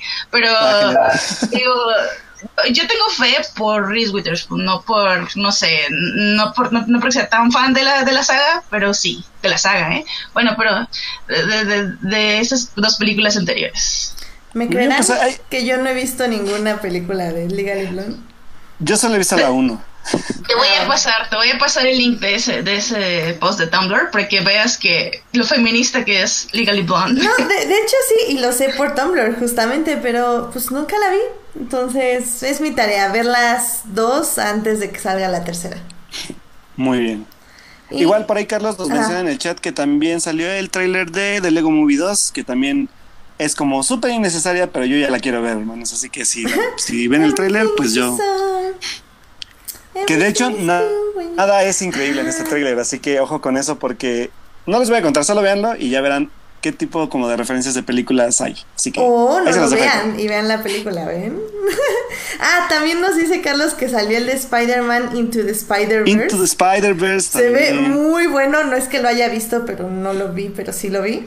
Eh, se ve muy bien. Nada, vi, vi un cachito y vi casi todo en Tumblr. Entonces se ve padre, la verdad, ¿eh? Las gráficas se ven interesantes. Sí. El que realmente sí no vi fue el de Suspiria. Y dicen que está muy bueno. O bueno, al menos muchos se emocionaron. ¿Tú lo viste, Alberto, o tú, Joyce? Es, es, mo- es Mother. Ah, no, pues sí, definitivamente. Entonces me espero a la película. Sí, es No, como Mother. yo, yo no lo chequeé, pero definitivamente he leído bastante sobre Mortal Engines y sí, sí, la, la, la espero con ansia. Ah, sí, ve también buena, hay ¿eh? otra. Ah, bueno, pero Ah, lo también malo de Suspiria de- es que dirige el de. Call Me By Your Name. Y Ah, sí, sí, acabo de cierto, de decirlo mal. Suspirias. Lo siento mucho. Sí, de de este, Luca Guadagnino lo va, la va a dirigir, así que por lo menos esa parte me emociona porque la verdad es que, que se protagonice esta chica de la protagonista de 50 sombras de Grey, no me acuerdo cómo se llama, pero ella va a ser la protagonista, así que Dakota igual... Johnson. Dakota Johnson, ella, mira. Muy No bien. soy tan fan, pero bueno, vamos a ver Ay, cómo, cómo la explota. Ah, ok, ya me compró. Muy bien, sigamos. Bueno, también por ahí este Carlos dice que también salió el de Bad Times at the, el, at the El Royale, que es protagonizada por Chris Hemsworth y un elenco también grande, amplio que trae detrás más. Y también se bastante interesante esa película, así que pues vamos a ver qué tal también pinta para, para, para este nuevo, nuevo papel para, el, para nuestro querido Thor.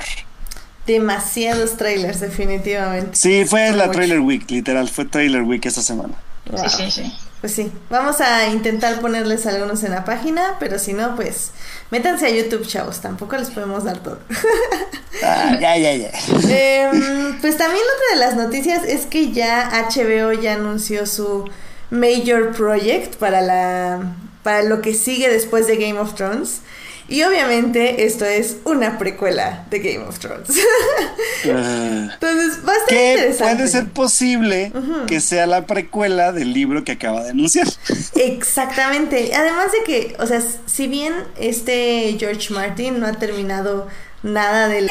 Primero fue el remake de los suecos, pero aún así no lo es porque nada más es otra adaptación basada en el libro de los hombres que odiaban a las mujeres.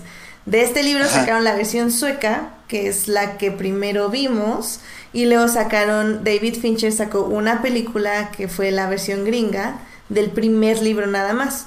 Y ahorita lo que va a pasar es que quieren sacar ya el segundo y el tercer libro, pero ni David Fincher, ni Rooney Mara, ni Daniel Craig regresaron para los papeles, sino que contrataron a unos nuevos actores y a un nuevo director. Y pues como, como que les decía, es exactamente Claire Foy, ahora va a ser Lisbeth Salander, quien recordemos que fue interpretada por Rooney Mara en la película de David Fincher. Y que la verdad es que el tráiler no se ve mal, no veo la película mal, pero aún así pues ese sabor que nos dejó David Fincher con la película o la adaptación para Estados Unidos fue bastante buena. Así que pues solo quedará a ver cómo pues lo hace Claire Foy y después de Rooney Mara y también de, de la actriz que la hizo en la versión sueca que se llama Recuerden que se llaman los nombres, recuerden. Ay, no me acuerdo, pero ella es bastante buena también. Salió. También en algo de Marvel, ¿no? Eh, no, yo que sepa, ¿no? Sí, ay, bueno, ahorita les vamos Bueno, ahorita a nos acordamos, si ustedes nos pueden acordar en el chat cómo se llama la actriz de la versión sueca de Los hombres que no amaban a las mujeres, por favor, ayúdenos. Y pues dentro de también de los trailers, pues hubo también, si no mal recuerdo, bueno, creo que son como los más, este, los más importantes para ahorita que, que recuerdo que, que apunté. Así que igual, pues ahí está todo el trailer week que, que pueden encontrar también, se los vamos a compartir en la Numi Rapaz. Gracias, Carlos. Ah. Es la actriz. Sí, bien, gracias. gracias, Carlos. Y este, y pues bueno, igual les dejo ahí en la página ya cuando subamos el programa el día miércoles todos los trailers que pues fueron subiendo. Acuérdense que ahí les en contra de eso, pero a veces sí, a veces no no. vean trailers. Pero como Alberto, siempre digo, es Lo relacionado con la canción del fuego y hielo, sí tiene muchísimo más acerca de todo lo que pasó antes. O sea, si bien yo lo veo como un inverso Tolkien, o sea, Tolkien acabó su saga y siguió llenando como los huecos del universo, Josh Martin es al revés. O sea, está llenando los huecos del universo y algún día, si no es que este se nos va antes, este terminará su saga principal. pues esperemos que no por los fans que están pidiendo a gritos este vientos de invierno, así que esperemos que no. Sí, no, definitivamente. Y ya nada más antes de pasarnos a un tema que Alberto quiere tocar, eh, nada, les voy a decir que eh, no sé si ya se los había dicho aquí en, en Fornerds, pero eh, ya se está preparando una serie de Dark Materials, que es eh, los libros que ustedes conocieron como La Brújula Dorada, que fue una película protagonizada por Nicole Kidman y también Oh, sí. salía Daniel Craig y así. Em, ya va a haber una serie y, y ya salieron algunos nombres para el cast. Entre ellos va a estar James McAvoy y Ruth, Ruth Wilson. Así que la verdad estoy yo muy emocionada. Ya cuando esté más adelante, como ya más formado el proyecto, me gustaría muchísimo hablar de esos libros porque son muy, muy, muy interesantes y si bien están dirigidos para niños, entre comillas, la verdad es que son unos libros muy pesados en el aspecto de que tienen mucho análisis acerca de lo que es la religión, lo que es el crecimiento y cómo se pasa básicamente de niño a adulto. Eh, al parecer Carlos les gusta, le gusta mucho, ahí lo estoy viendo en el chat, entonces Carlos, tú y yo vamos a tener que hablar de Dark Materials. Tú y yo, un especial en Fortnite, no sé, Especial de piénsalo. Dark Materials. piénsalo, piénsalo. ¿Qué Tu decisión. Ajá, sí, Joyce. Y se, y se anunció, digo, porque es muy importante y, y te, lo per- y te lo perdiste totalmente. Se anunció legalmente Rubia 3. Ah, cierto, totalmente, sí. Cuéntanos un poco de eso, Joyce. Cuéntanos, cuéntanos. No, no, en realidad tengo esperanza de que sea mejor que la segunda, porque Reese Witherspoon trae toda esta, pues, ideología de todo lo que ella ha comentado alrededor de que como no había buenos guiones para mujeres y ella empezó a comprar libros, entonces tengo esperanza y además tengo en mente un post de Tumblr hace mucho tiempo que, que, que exigía en la película y que se llamaba algo así de Commander in Chief o algo así, pero digo, yo tengo fe por Reese Witherspoon, no por, no sé, no por, no, no porque sea tan fan de la, de la saga, pero sí, de la saga, ¿eh? Bueno, pero de, de, de esas dos películas anteriores. ¿Me creerán pues, hay- que yo no he visto ninguna película de Legally Blonde? Yo solo he visto la 1. Te voy a pasar, te voy a pasar el link de ese, de ese post de Tumblr para que veas que lo feminista que es Legally Blonde. No, de, de hecho sí, y lo sé por Tumblr justamente, pero pues nunca la vi. Entonces es mi tarea ver las dos antes de que salga la tercera. Muy bien. Y- Igual por ahí Carlos nos Ajá. menciona en el chat que también salió el tráiler de, de Lego Movie 2, que también es como súper innecesaria, pero yo ya la quiero ver, hermanos. Así que si, si ven el tráiler, pues yo... Que de hecho na- nada es increíble en este tráiler, así que ojo con eso porque no les voy a contar, solo véanlo y ya verán qué tipo como de referencias de películas hay. Así que O no lo vean y vean la película, ¿ven?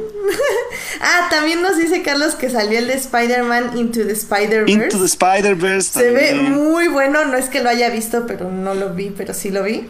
Eh, se ve muy bien. Nada, vi, vi un cachito y vi casi todo en Tumblr. Entonces se ve padre, la verdad, ¿eh? Las gráficas se ven interesantes. Sí. El que realmente sí no vi fue el de Suspiria. Y dicen que está muy bueno. O bueno, al menos muchos se emocionaron. ¿Tú lo viste, Alberto, o tú, Joyce? Es, es, mo- es Mother. Ah, no, pues sí, definitivamente entonces me espero a la película. Sí, es No, como Mother. yo, yo no lo chequeé, pero definitivamente he leído bastante sobre Mortal Engines y sí, sí, la, la, la espero con ansia. Ah, sí, Qué también buena, hay ¿eh? otra. Ah, bueno, pero Ah, lo también malo de Suspiria de- es de- que dirige de el de. Call Me By Your Name. Y Ah, sí, sí, acabo de decir de lo malo. Lo siento mucho. Sí, de Suspirias, de este, Luca Guadagnino lo va, la va a dirigir, así que por lo menos esa parte me emociona porque la verdad es que, que se protagonice esta chica de la protagonista de 50 sombras de Grey, no me acuerdo cómo se llama, pero ella va a ser la protagonista, así que ¿Dakota igual... Johnson? Dakota Johnson, ella, mira. No soy tan fan, pero bueno, vamos a ver Ay, cómo, sale cómo la explota. Ah, ok, ya me compró. Muy bien, sigamos. Bueno, también por ahí este Carlos dice que también salió el de Bad Times at the, at el, Roy- at the Roy- at the El Royale, que es protagonizada por Chris Hemsworth y un elenco también grande, amplio que trae detrás más. Y también se ve bastante interesante esa película, así que pues vamos a ver qué tal también pinta para, para, para este nuevo, nuevo papel para, el, para nuestro querido Thor. Demasiados trailers, definitivamente. Sí, fue la Mucho. Trailer Week, literal, fue Trailer Week esta semana. Wow. Sí, sí, sí. Pues sí, vamos a intentar ponerles algunos en la página, pero si no, pues métanse a YouTube, chavos. Tampoco les podemos dar todo.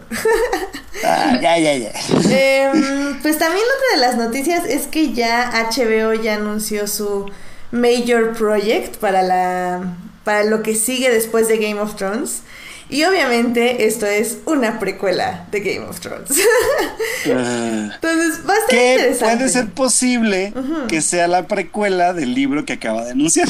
Exactamente. Además de que, o sea, si bien este George Martin no ha terminado nada de tu gente le llame a mi gente y ya sabes. Pero muy bien. este, y sí, entonces emoción mil, emoción mil. Yo, yo, yo Pues lo sí, que he escuchado, bastante. porque no, no lo he, nunca he, la verdad, nunca la he revisado a detalle la, la, la saga, y, y- pero siempre he escuchado parte de los fans que es muy complicado de llevar, no sé, de adaptar en ese momento de cine, no sé qué, qué piensas, qué piensas al respecto de una adaptación televisiva, ¿crees que le convenga más o crees que tendrá los mismos problemas que tuvo la película? No, definitivamente conviene muchísimo más. O sea, siempre una serie de televisión para una adaptación, al menos de que seas Peter Jackson y hagas películas de cuatro horas, eh, realmente una, una serie va a funcionar muchísimo más. Sobre todo por eso, porque eh, The Dark Material, si bien tiene como una protagonista, tiene muchísimas subplots. Entonces, eh, realmente está muy bien para explorar como cada rama del universo y es que es un universo muy grande.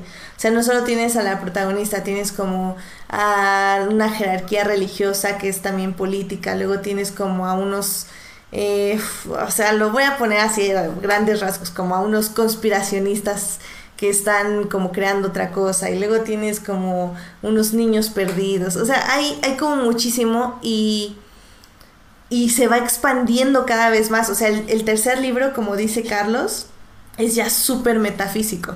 Entonces, eh, en una serie funcionaría mucho. Lo, a mí lo que me preocupa es cómo te vas a relacionar con el público con una serie tan complicada, que como digo, es un poco tal vez como la de eventos desafortunados, de que es como en ese nivel de obscuridad, pero The Dark Materials es muchísimo más compleja. Entonces, pues a ver, o sea, es, un proyecto muy ambicioso y si bien la brújula lo relacionado con la canción del fuego y hielo, sí tiene muchísimo más acerca de todo lo que pasó antes. O sea, si bien yo lo veo como un inverso Tolkien, o sea, Tolkien acabó su saga y siguió llenando como los huecos del universo, Josh Martin es al revés. O sea, está llenando los huecos del universo y algún día, si no es que este se nos va antes, este terminará su saga principal. Pues esperemos que no, por los fans que están pidiendo a gritos este vientos de invierno, así que esperemos que no. Sí, no, definitivamente.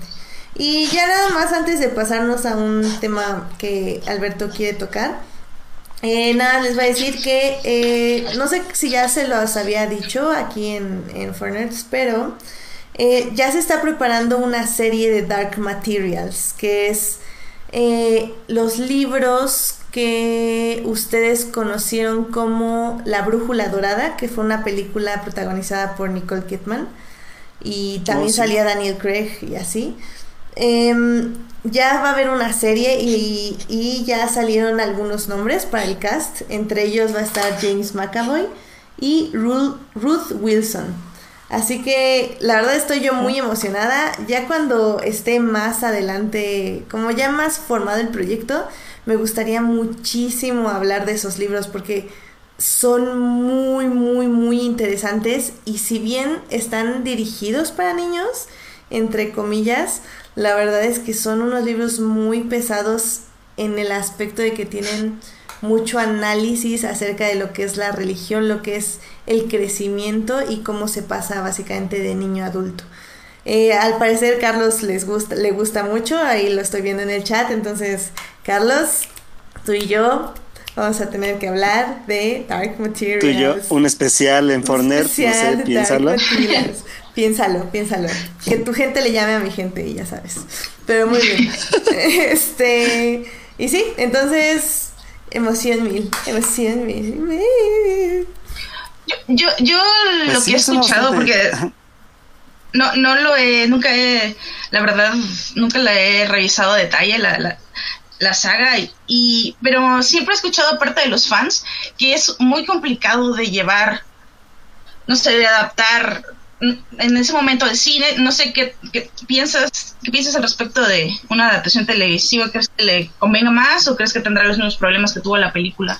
No, definitivamente conviene muchísimo más. O sea, siempre una serie de televisión para una adaptación, a menos de que seas Peter Jackson y hagas películas de cuatro horas, eh, realmente una, una serie va a funcionar muchísimo más, sobre todo por eso, porque eh, The Dark Material, si bien tiene como una protagonista, tiene muchísimas subplots. Entonces, eh, realmente está muy bien para explorar como cada rama del universo. Y es que es un universo muy grande. O sea, no solo tienes a la protagonista, tienes como a una jerarquía religiosa que es también política. Luego tienes como a unos...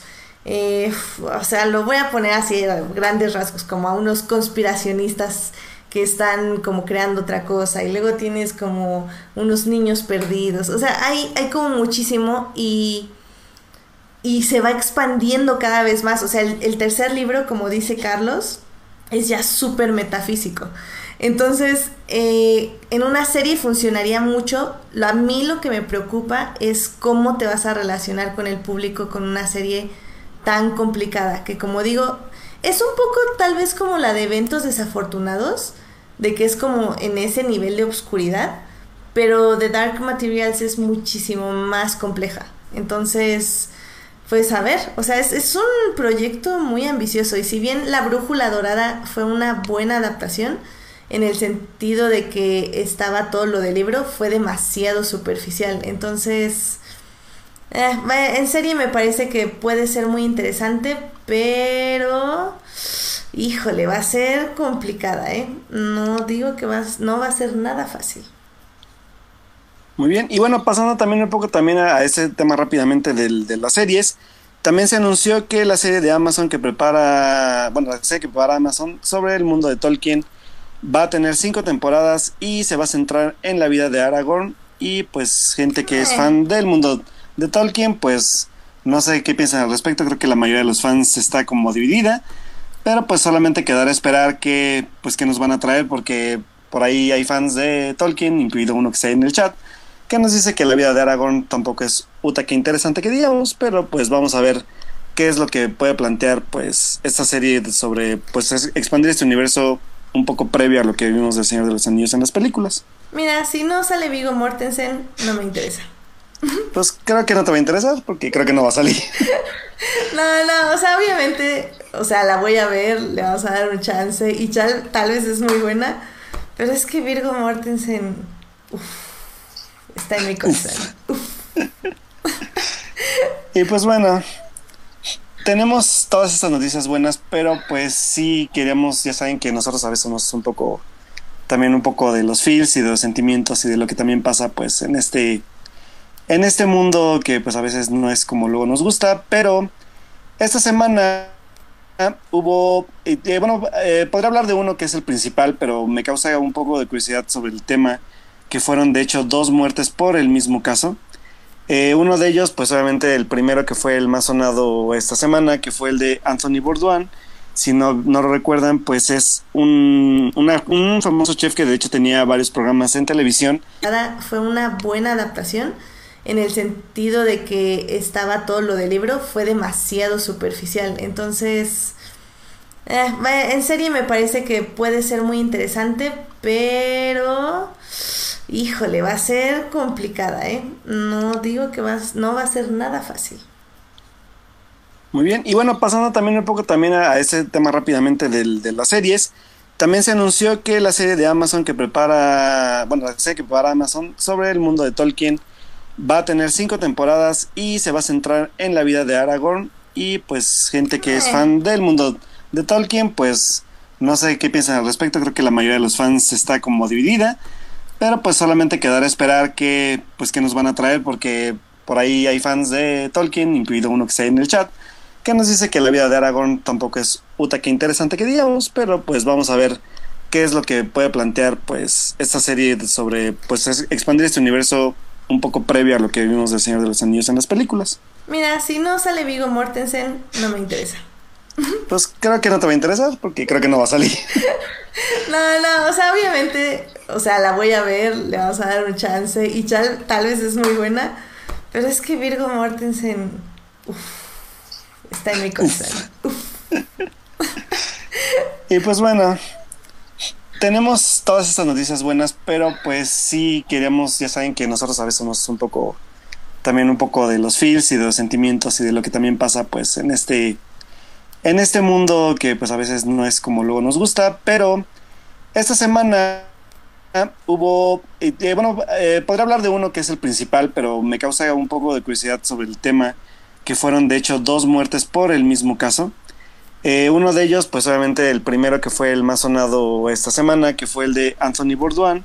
Si no, no lo recuerdan, pues es un, un famoso chef que de hecho tenía varios programas en televisión, hablando que pues obviamente a nosotros también nos da ver ese tipo de programas. Eh, uno de, de ellos, que es el que yo, yo fue donde lo conocí, que pasaba en uno de los canales de Discovery que se llama Discovery Travel and Living, que se llama No Reservations, donde pues es- este chef daba como vueltas por varias partes del mundo y se dedicaba como a conocer la gastronomía local de cada lugar que visitaba. La verdad es que si no lo, no lo llegaron a ver es uno de los programas pues que creo que más interesantes sobre todo porque eh, no era, no era como muy muy quisquillosito en la parte como de ser muy elitista en la parte de que conocía, sino más bien él de, él de hecho conocía a fondo toda la parte cultural gastronómica de lo que visitaba. Hay un programa sobre todo especial que es de México, donde se adentra un poco en la cultura gastronómica de nuestro país, que también es muy interesante por si no lo han checado. Hay uno que creo me acuerdo que también es de- era de mis favoritos, que era donde visitaba India, que pues literal se, se introduce en la parte no, no de restaurantes gourmet, sino más bien en la, en la gastronomía de la gente que pues literal también come lo que puede comer en, en India, sobre todo por la parte de la pobreza, lo, lo trasladan como de un lado a otro de un río, eh, él sin problemas se aventaba todo este rollo y que la verdad es un personaje eh, que fue sobre todo muy famoso en la parte de la gastronomía en Estados Unidos. Él también era crítico de, de, de comida, bueno, de gastronomía. También por ahí escribió varios libros sobre también gastronomía y también tuvo otro programa que era... el- libros. ¿Mandé? Muy interesantes esos libros, por cierto, los recomiendo. Oh, si tienes alguno que recomendar, Joyce, es el momento. Ah, sí los tengo, pero no es el título.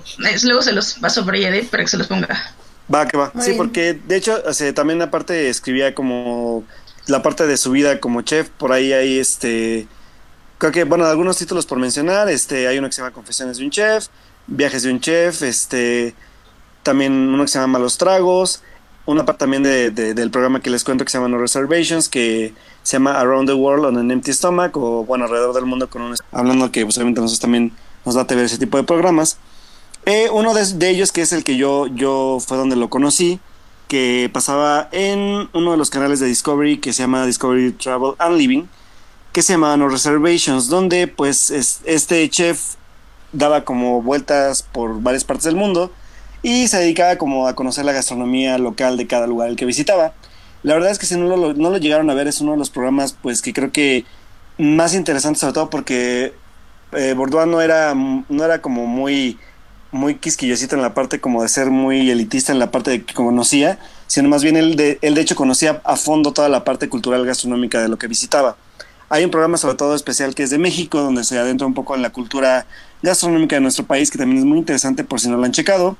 Hay uno que creo me acuerdo que también era de mis favoritos, que era donde visitaba India, que pues literal se, se introduce en la parte no, no de restaurantes gourmet, sino más bien en la, en la gastronomía de la gente que pues literal también come lo que puede comer en, en India, sobre todo por la parte de la pobreza, lo, lo, trasladan como de un lado a otro de un río, eh, él sin problemas se aventaba todo este rollo, y que la verdad es un personaje eh, que fue sobre todo muy famoso en la parte de la gastronomía en Estados Unidos, él también era crítico de, de, de comida, bueno, de gastronomía, también por ahí escribió varios libros sobre también gastronomía y también tuvo otro programa Muy que era... el- libros. ¿Mandé? Muy interesantes esos libros, por cierto, los recomiendo. Oh, si tienes alguno que recomendar, Joyce, es el momento. Ah, sí los tengo, pero no es el título. Es- luego se los paso por Edith para que se los ponga. Va, que va. Muy sí, bien. porque de hecho, o sea, también aparte escribía como la parte de su vida como chef, por ahí hay este, creo que, bueno, algunos títulos por mencionar, este, hay uno que se llama Confesiones de un Chef, Viajes de un Chef, este, también uno que se llama Malos Tragos, una parte también de, de- del programa que les cuento que se llama No Reservations, que se llama Around the World on an Empty Stomach, o bueno, alrededor del mundo con un estómago vacío, y su último libro que fue Appetites o Apetitos, y pues bueno, son algunos de los libros que pueden ustedes encontrar de, él como autor y la parte de gastronomía. Y pues bueno, eh, lo que nos trae a esto y que es su muerte que es bastante prematura. Eh, eh, él tenía 61 años, era un joven, o sea, la verdad es que en 61 esto es una persona joven. Y sobre todo, pues un personaje como él que tiene también como, pues todo un, un gran proyecto pues atrás de él y un talento interesante. Pues este se anunció que él falleció durante el, bueno, en, en esta parte como de la creación del programa, en Francia y pues murió en su hotel, él cometió suicidio y lo que me lleva también a dar la noticia de una también de una aclamada como diseñadora de modas que se llama Kate Spade, que era bastante como famosa también entre como el círculo de Hollywood, eh, artistas como Anna Kendrick usaban sus zapatos y sus bolsos y así como otras también eh, como actrices. Entonces, eh, aquí lo que nos lleva un poco y que me causa un poco también como de curiosidad en ese aspecto es la parte de, de la parte del suicidio y, y voy a hablar del suicidio sin tabús y espero que también puedan opinar Edith y, y Joyce al respecto porque hablamos también de un tema que Anthony Bourdain tenía como cuadros de depresión constantes, que es lo que dicen tanto como la gente llegada a él y, su propia esposa. Y pues hablamos como de, de esta parte como de, de, sobre todo porque son personajes relevantes en todo, también todo, una parte del mundo de la moda que fue Kate Spade, de la parte de la gastronomía que es Anthony Bourdain, y que a final de cuentas pues la hablamos porque son gente como reconocida y que cometió actos de suicidio por, por cuadros de, ansiedad, de, digo, de, de depresión. Pero aquí lo preocupante, pues más que preocupante, es como también el, el cómo se está haciendo el tema del tabú de la, de la depresión tal cual, ¿saben? Eh, el- estuve leyendo un poco sobre todo porque hubo gente que en Twitter empezó a hablar un poco también de, de si tienen este problema. Hubo gente que yo no me esperaba que escribiera sobre ese tipo de, de temas, que, que me pareció bastante valiente y bastante como estómago vacío. Y su último libro que fue Appetites o Apetitos, y pues bueno, son algunos de los libros que pueden ustedes encontrar de, de- de él como autor y la parte de gastronomía. Y pues bueno, eh, el- lo que nos trae a esto y que es su muerte que es bastante prematura. eh, eh, él tenía 61 años, era un joven, o sea, la verdad es que en 61 esto es una persona joven. Y sobre todo, pues un personaje como él que tiene también como, pues todo un, un gran proyecto pues atrás de él y un talento interesante pues este se anunció que él falleció durante el bueno en, esta parte como de la creación del programa en Francia y pues murió en su hotel él cometió suicidio y lo que me lleva también a dar la noticia de una también de una aclamada como diseñadora de modas que se llama Kate Spade que era bastante como famosa también entre como el círculo de Hollywood eh, artistas como Anna Kendrick usaban sus zapatos y sus bolsos y así como otras también eh, como actrices. Entonces, eh, aquí lo que nos lleva un poco y que me causa un poco también como de curiosidad en ese aspecto es la parte de, del- de, la parte del suicidio y, y voy a hablar del suicidio sin tabús y espero que también puedan opinar Edith y, y Joyce al respecto porque hablamos también de un tema que Anthony Bourdain tenía como cuadros de depresión constantes, que es lo que dicen tanto como la gente llegada a él y, y su propia esposa. Y pues hablamos como de, de esta parte como de, de, sobre todo porque son personajes relevantes en todo, tanto una parte del mundo de la moda que fue Kate Spade, de la parte de la gastronomía que es Anthony Bourdain, y que a final de cuentas pues la hablamos porque son gente como reconocida y que cometió actos de suicidio por, por cuadros de, ansiedad, de, digo, de, de depresión. Pero aquí lo preocupante, pues más que preocupante, es como también el, el cómo se está haciendo el tema del tabú de la, de la depresión tal cual, ¿saben? Eh, el- estuve leyendo un poco sobre todo porque hubo gente que en Twitter empezó a hablar un poco también de, de si tienen este problema. Hubo gente que yo no me esperaba que escribiera sobre ese tipo de, de temas, que, que me pareció bastante valiente y bastante como, sobre todo como, como acorde también a lo que estaba pasando y porque literal, o sea, la depresión, lo que nos dan como mensaje a esas personas que yo leo, que son desde críticos de cine hasta actores de teatro, es, o sea, la depresión no debe como, como estigmatizarse y tratarse no solamente como un, ay, estás bajoneado, pero ya se te pasará, o ah, pues este, pues escucha música un rato y se te pasa, o sea, aquí hablamos un poco también de la parte que, de hecho, gente que, que sufre de depresión, lo tuiteó y que fue lo que estuve leyendo un poco, también me informé un poco de la parte de lo que ellos cuentan, es que, pues literal, a la depresión se le trata tal cual como se debe llamar, que es una enfermedad mental. Entonces, este, algunos de ellos platican algunas de sus experiencias sobre el- la parte de la depresión, hablan un poco también del, tratamiento que tiene que ver un poco con psicoterapia y con medicamentos, y de también cómo esta parte de hablar simplemente de la palabra psicoterapia lleva como a muchos tabúes en la parte de, ah, estás loco, o este, pues que mejor me alejo de ti porque no me vayas a hacer algo o algo así de ese tipo, ¿no? Entonces creo que sí es, es este tipo de temas que nos llevan a ver, pues sobre todo con gente que es tan talentosa también, el dejar de estigmatizar también un poco la depresión tal cual, porque al final de cuentas la depresión puede empezar como cuadros pequeños hasta llegar a pues casos como lo de estos dos personajes que, que lamentablemente fallecieron la semana pasada. Pero sí hacer como conciencia y si, bueno, la gente que nos está escuchando ahorita y que sería bueno también como, como que lo analizaran ya también desde ese punto de vista que si ustedes conocen a alguien o incluso la padecen, que obviamente el primer paso, como todo, todo, toda aceptación de, de cualquier caso de lo que se padezca, creo que sí es dar el paso como de aceptar que se tiene y buscar ayuda o otorgar ayuda a las personas, porque hay veces que también a lo mejor la ayuda que podemos proporcionar simplemente no es ayuda como de, ay, puedo platicar contigo, y ay, ¿cómo te sientes? O te llevo a un lugar. También es, son como buenas partes terapéuticas, pero al final de cuentas, si son casos graves o que ustedes noten ese tipo de, como de señales, sobre todo como, como acorde también a lo que estaba pasando y porque literal, o sea, la depresión, lo que nos dan como mensaje a esas personas que yo leo, que son desde críticos de cine hasta actores de teatro, es, o sea, la depresión no debe como, como estigmatizarse y tratarse no solamente como un, ay, estás bajoneado, pero ya se te pasará, o ah, pues este, pues escucha música un rato y se te pasa, o sea, aquí hablamos un poco también de la parte que, de hecho, gente que, que sufre de depresión, lo tuiteó y que fue lo que estuve leyendo un poco, también me informé un poco de la parte de lo que ellos cuentan, es que, pues literal, a la depresión se le trata tal cual como se debe llamar, que es una enfermedad mental.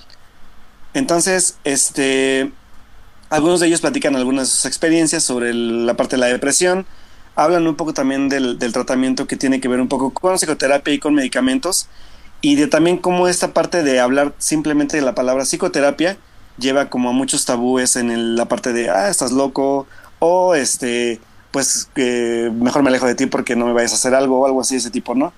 Entonces creo que sí es, es este tipo de temas que nos llevan a ver, pues sobre todo con gente que es tan talentosa también, el dejar de estigmatizar también un poco la depresión tal cual, porque al final de cuentas la depresión puede empezar como cuadros pequeños hasta llegar a pues casos como lo de estos dos personajes que, lamentablemente fallecieron la semana pasada.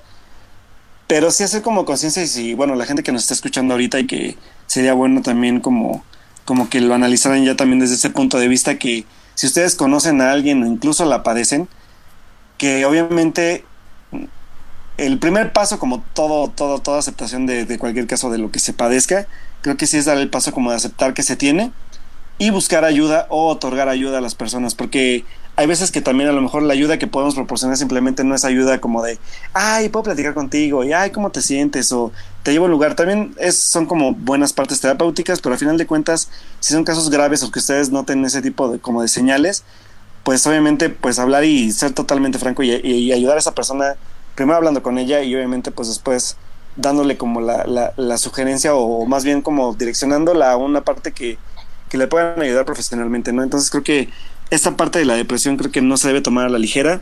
Hay veces que creo que por el simple hecho de decir, ah, pues estoy bajoneado, estoy deprimido, a lo mejor hay veces que simplemente puedes tener un mal día o no, pero hay personas que, por ejemplo, presentan síntomas desde no, con, no comunicarse con la gente con la que ellos quieren o pasárselo todo el día encerrados en sus casas y solamente dedicarse a una rutina que también no apoye nada.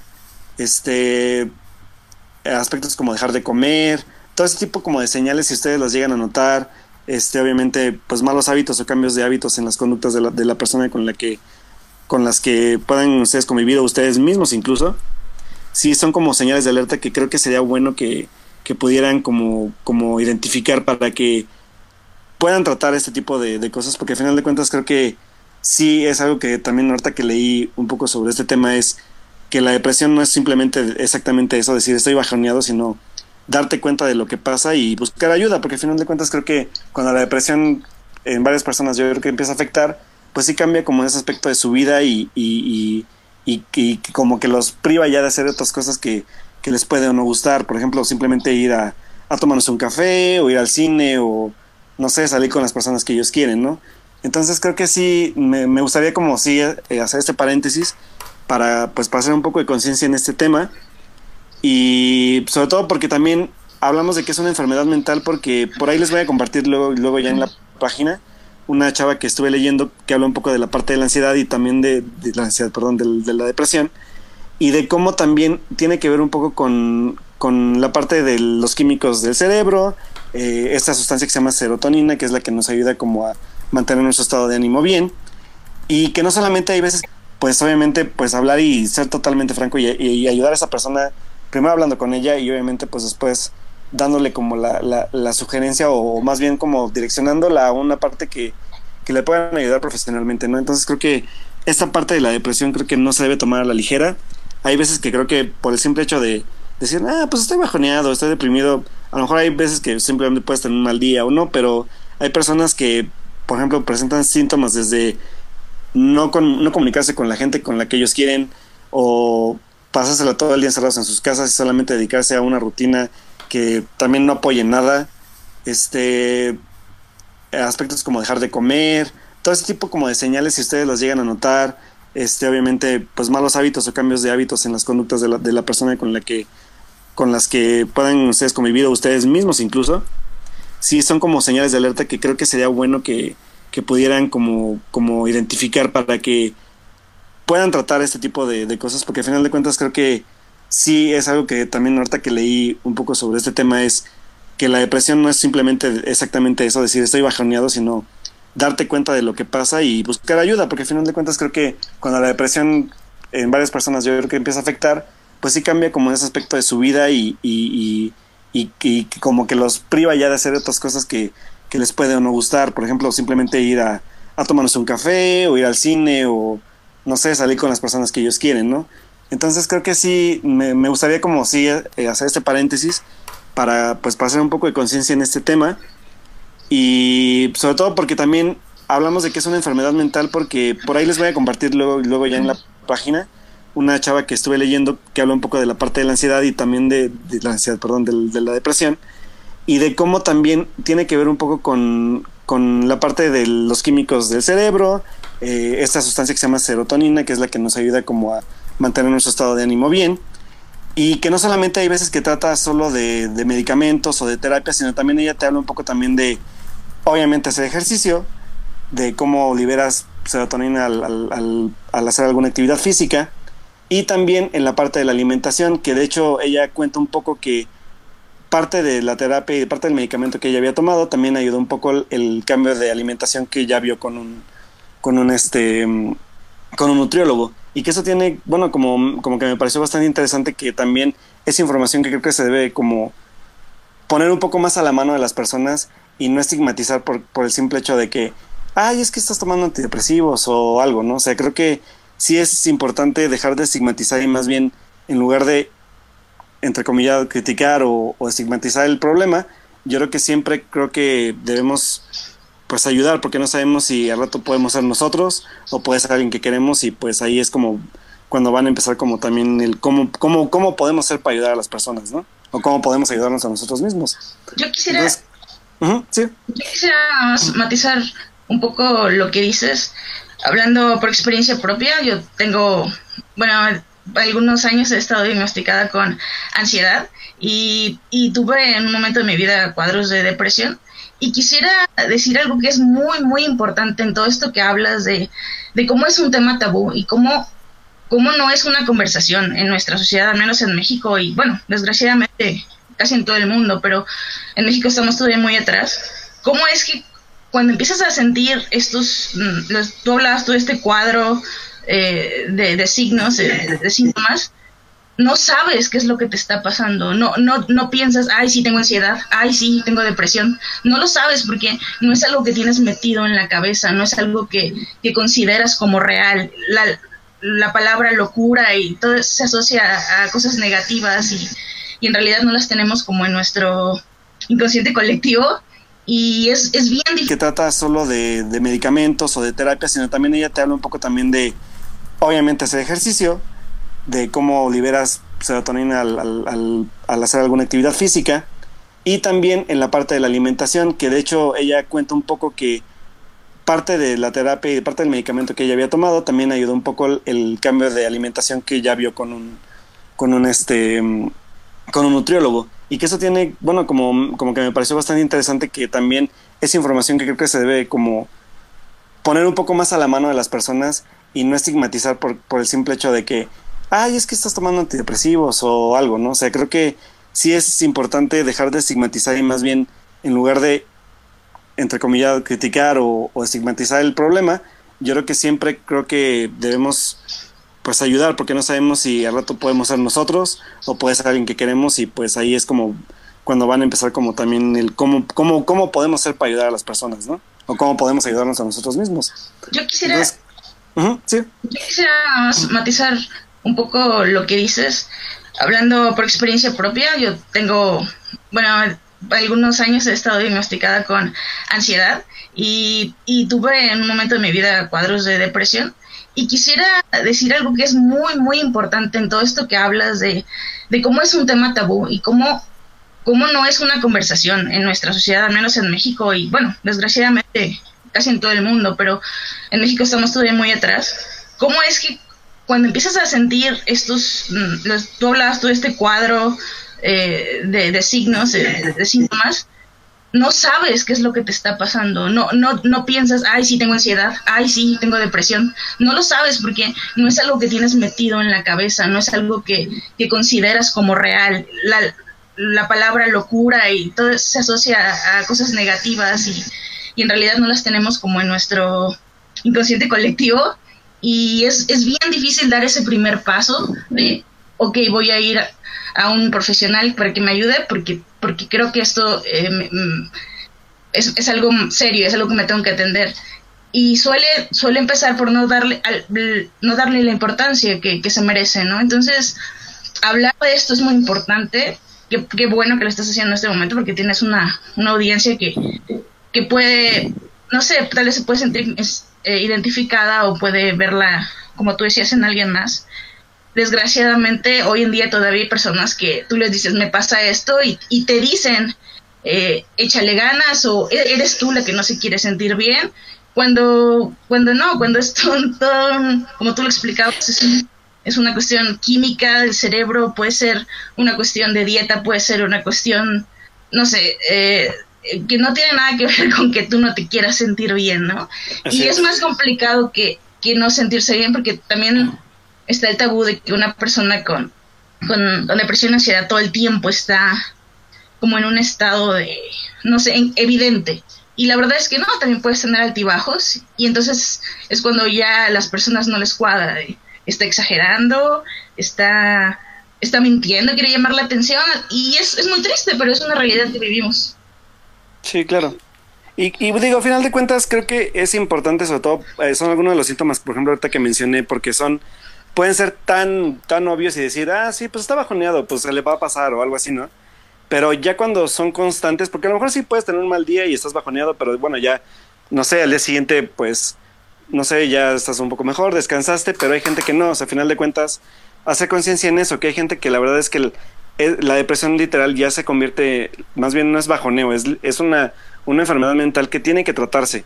Entonces sí hace como conciencia porque a final de cuentas pasar por este tipo de, temas y no y, seguir con los tabúes y seguir con, como con el no hablar difícil dar ese primer paso de, ok, voy a ir a, un profesional para que me ayude porque, porque creo que esto eh, mm, es, es algo serio, es algo que me tengo que atender. Y suele, suele empezar por no darle, al- no darle la importancia que, que se merece, ¿no? Entonces, hablar de esto es muy importante. Qué, bueno que lo estás haciendo en este momento porque tienes una, una audiencia que, que puede, no sé, tal vez se puede sentir eh, identificada o puede verla, como tú decías, en alguien más. Desgraciadamente, hoy en día todavía hay personas que tú les dices, me pasa esto, y, y te dicen, eh, échale ganas, o "E- eres tú la que no se quiere sentir bien, cuando, cuando no, cuando es un- como tú lo explicabas, es, un- es una cuestión química del cerebro, puede ser una cuestión de dieta, puede ser una cuestión, no sé, eh, que no tiene nada que ver con que tú no te quieras sentir bien, ¿no? Así y es. es. más complicado que, que no sentirse bien porque también está el tabú de que una persona con, con, con depresión y ansiedad todo el tiempo está como en un estado de, no sé, en- evidente. Y la verdad es que no, también puedes tener altibajos y entonces es cuando ya las personas no les cuadra. está exagerando, está, está mintiendo, quiere llamar la atención y es, es muy triste, pero es una realidad que vivimos. Sí, claro. Y, y digo, a final de cuentas, creo que es importante, sobre todo, eh, son algunos de los síntomas, por ejemplo, ahorita que mencioné, porque son, pueden ser tan, tan obvios y decir, ah, sí, pues está bajoneado, pues se le va a pasar o algo así, ¿no? Pero ya cuando son constantes, porque a lo mejor sí puedes tener un mal día y estás bajoneado, pero bueno, ya, no sé, al día siguiente, pues, no sé, ya estás un poco mejor, descansaste, pero hay gente que no, o sea, a final de cuentas, hacer conciencia en eso, que hay gente que la verdad es que el- la depresión literal ya se convierte, más bien no es bajoneo, es, es una, una enfermedad mental que tiene que tratarse.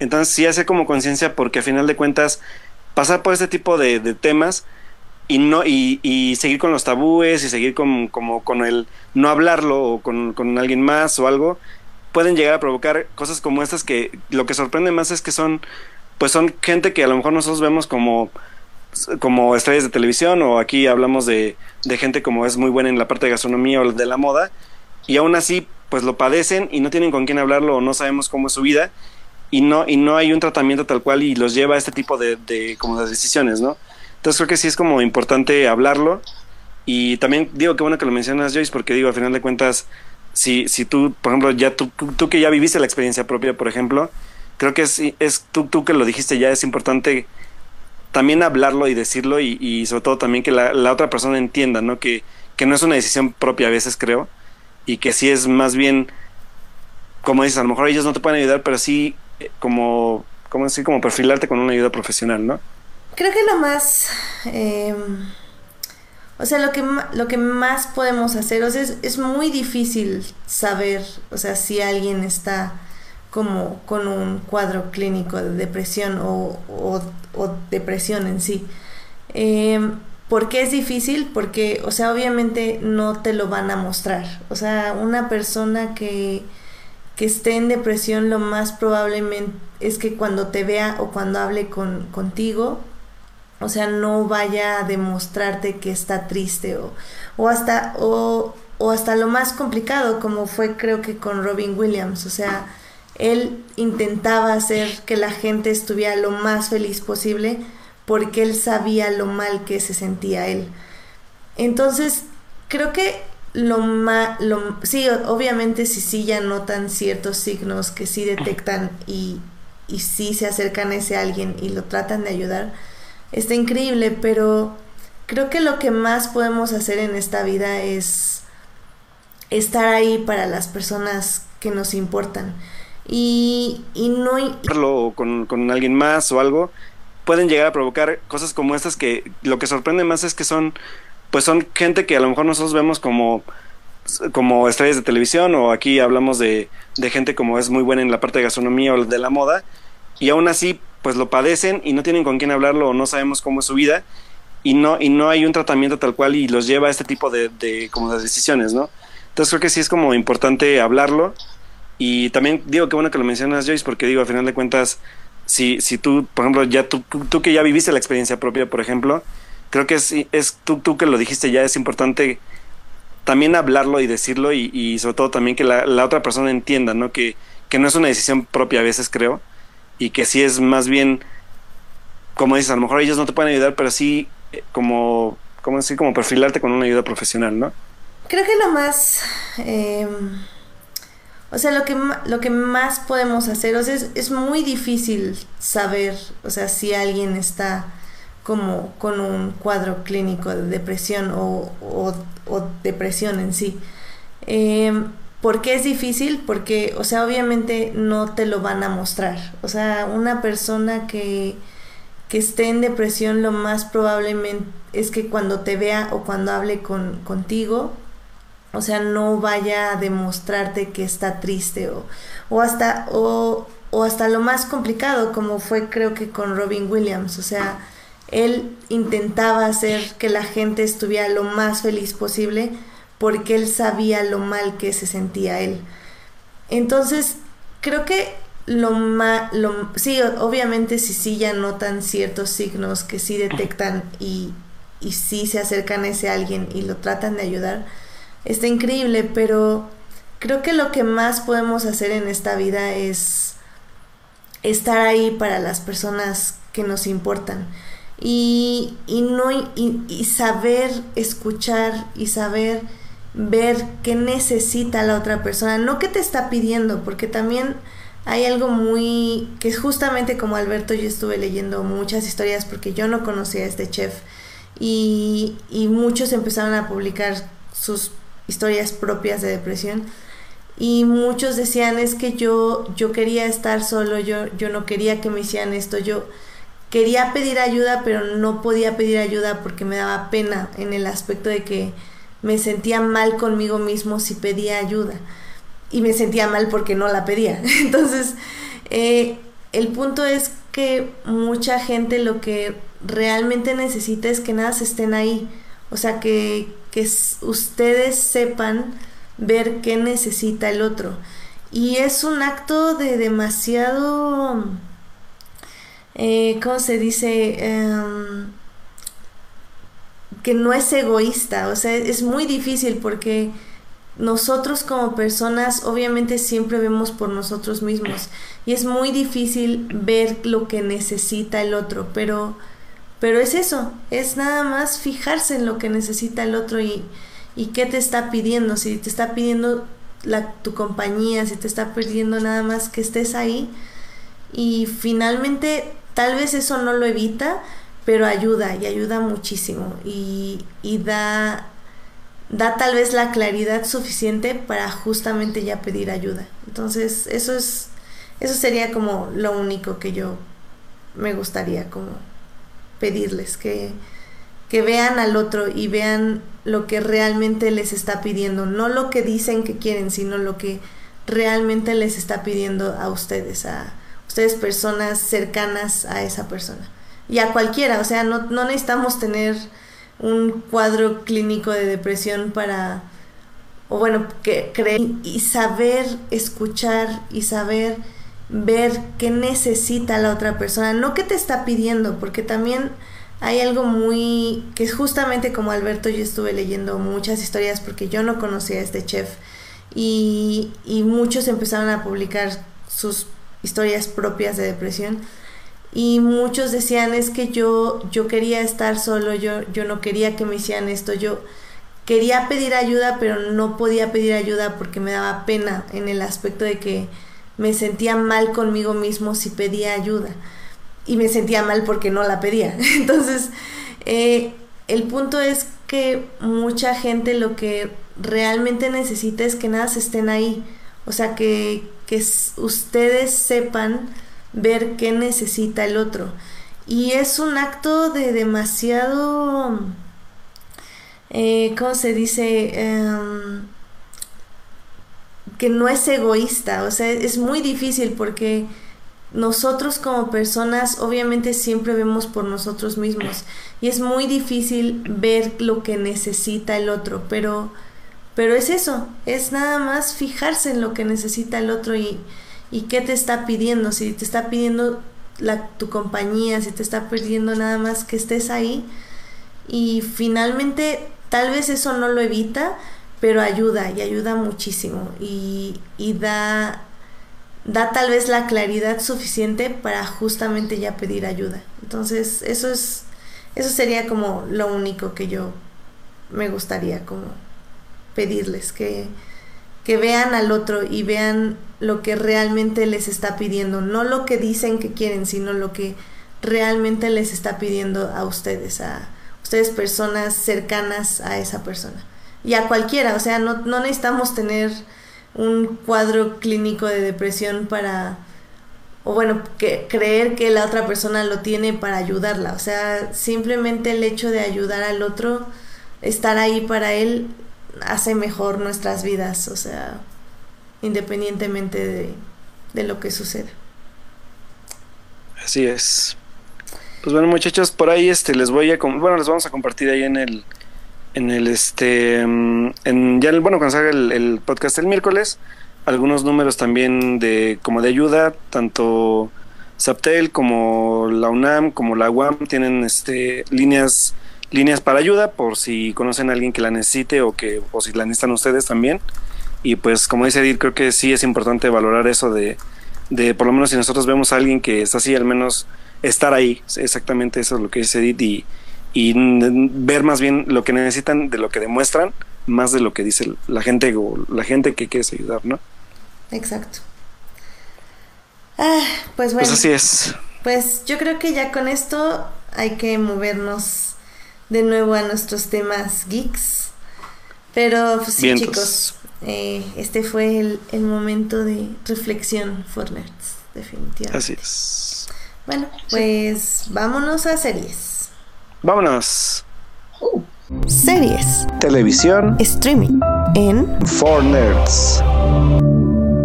Bueno, pues creo que ya acabó Supergirl, ¿no, Joyce? Ah, no, ¿verdad? Ay, no, no hablemos de Supergirl porque nos deprimimos. No, no, no. Digo, bueno, nos, nos ponemos muy tristes para decirlo Tristes. de esta manera. No usemos ya esa palabra en, en balde. Muy tristes y nos duele el estómago. Y la cabeza de tanto golpearnos contra la plano. pared, definitivamente.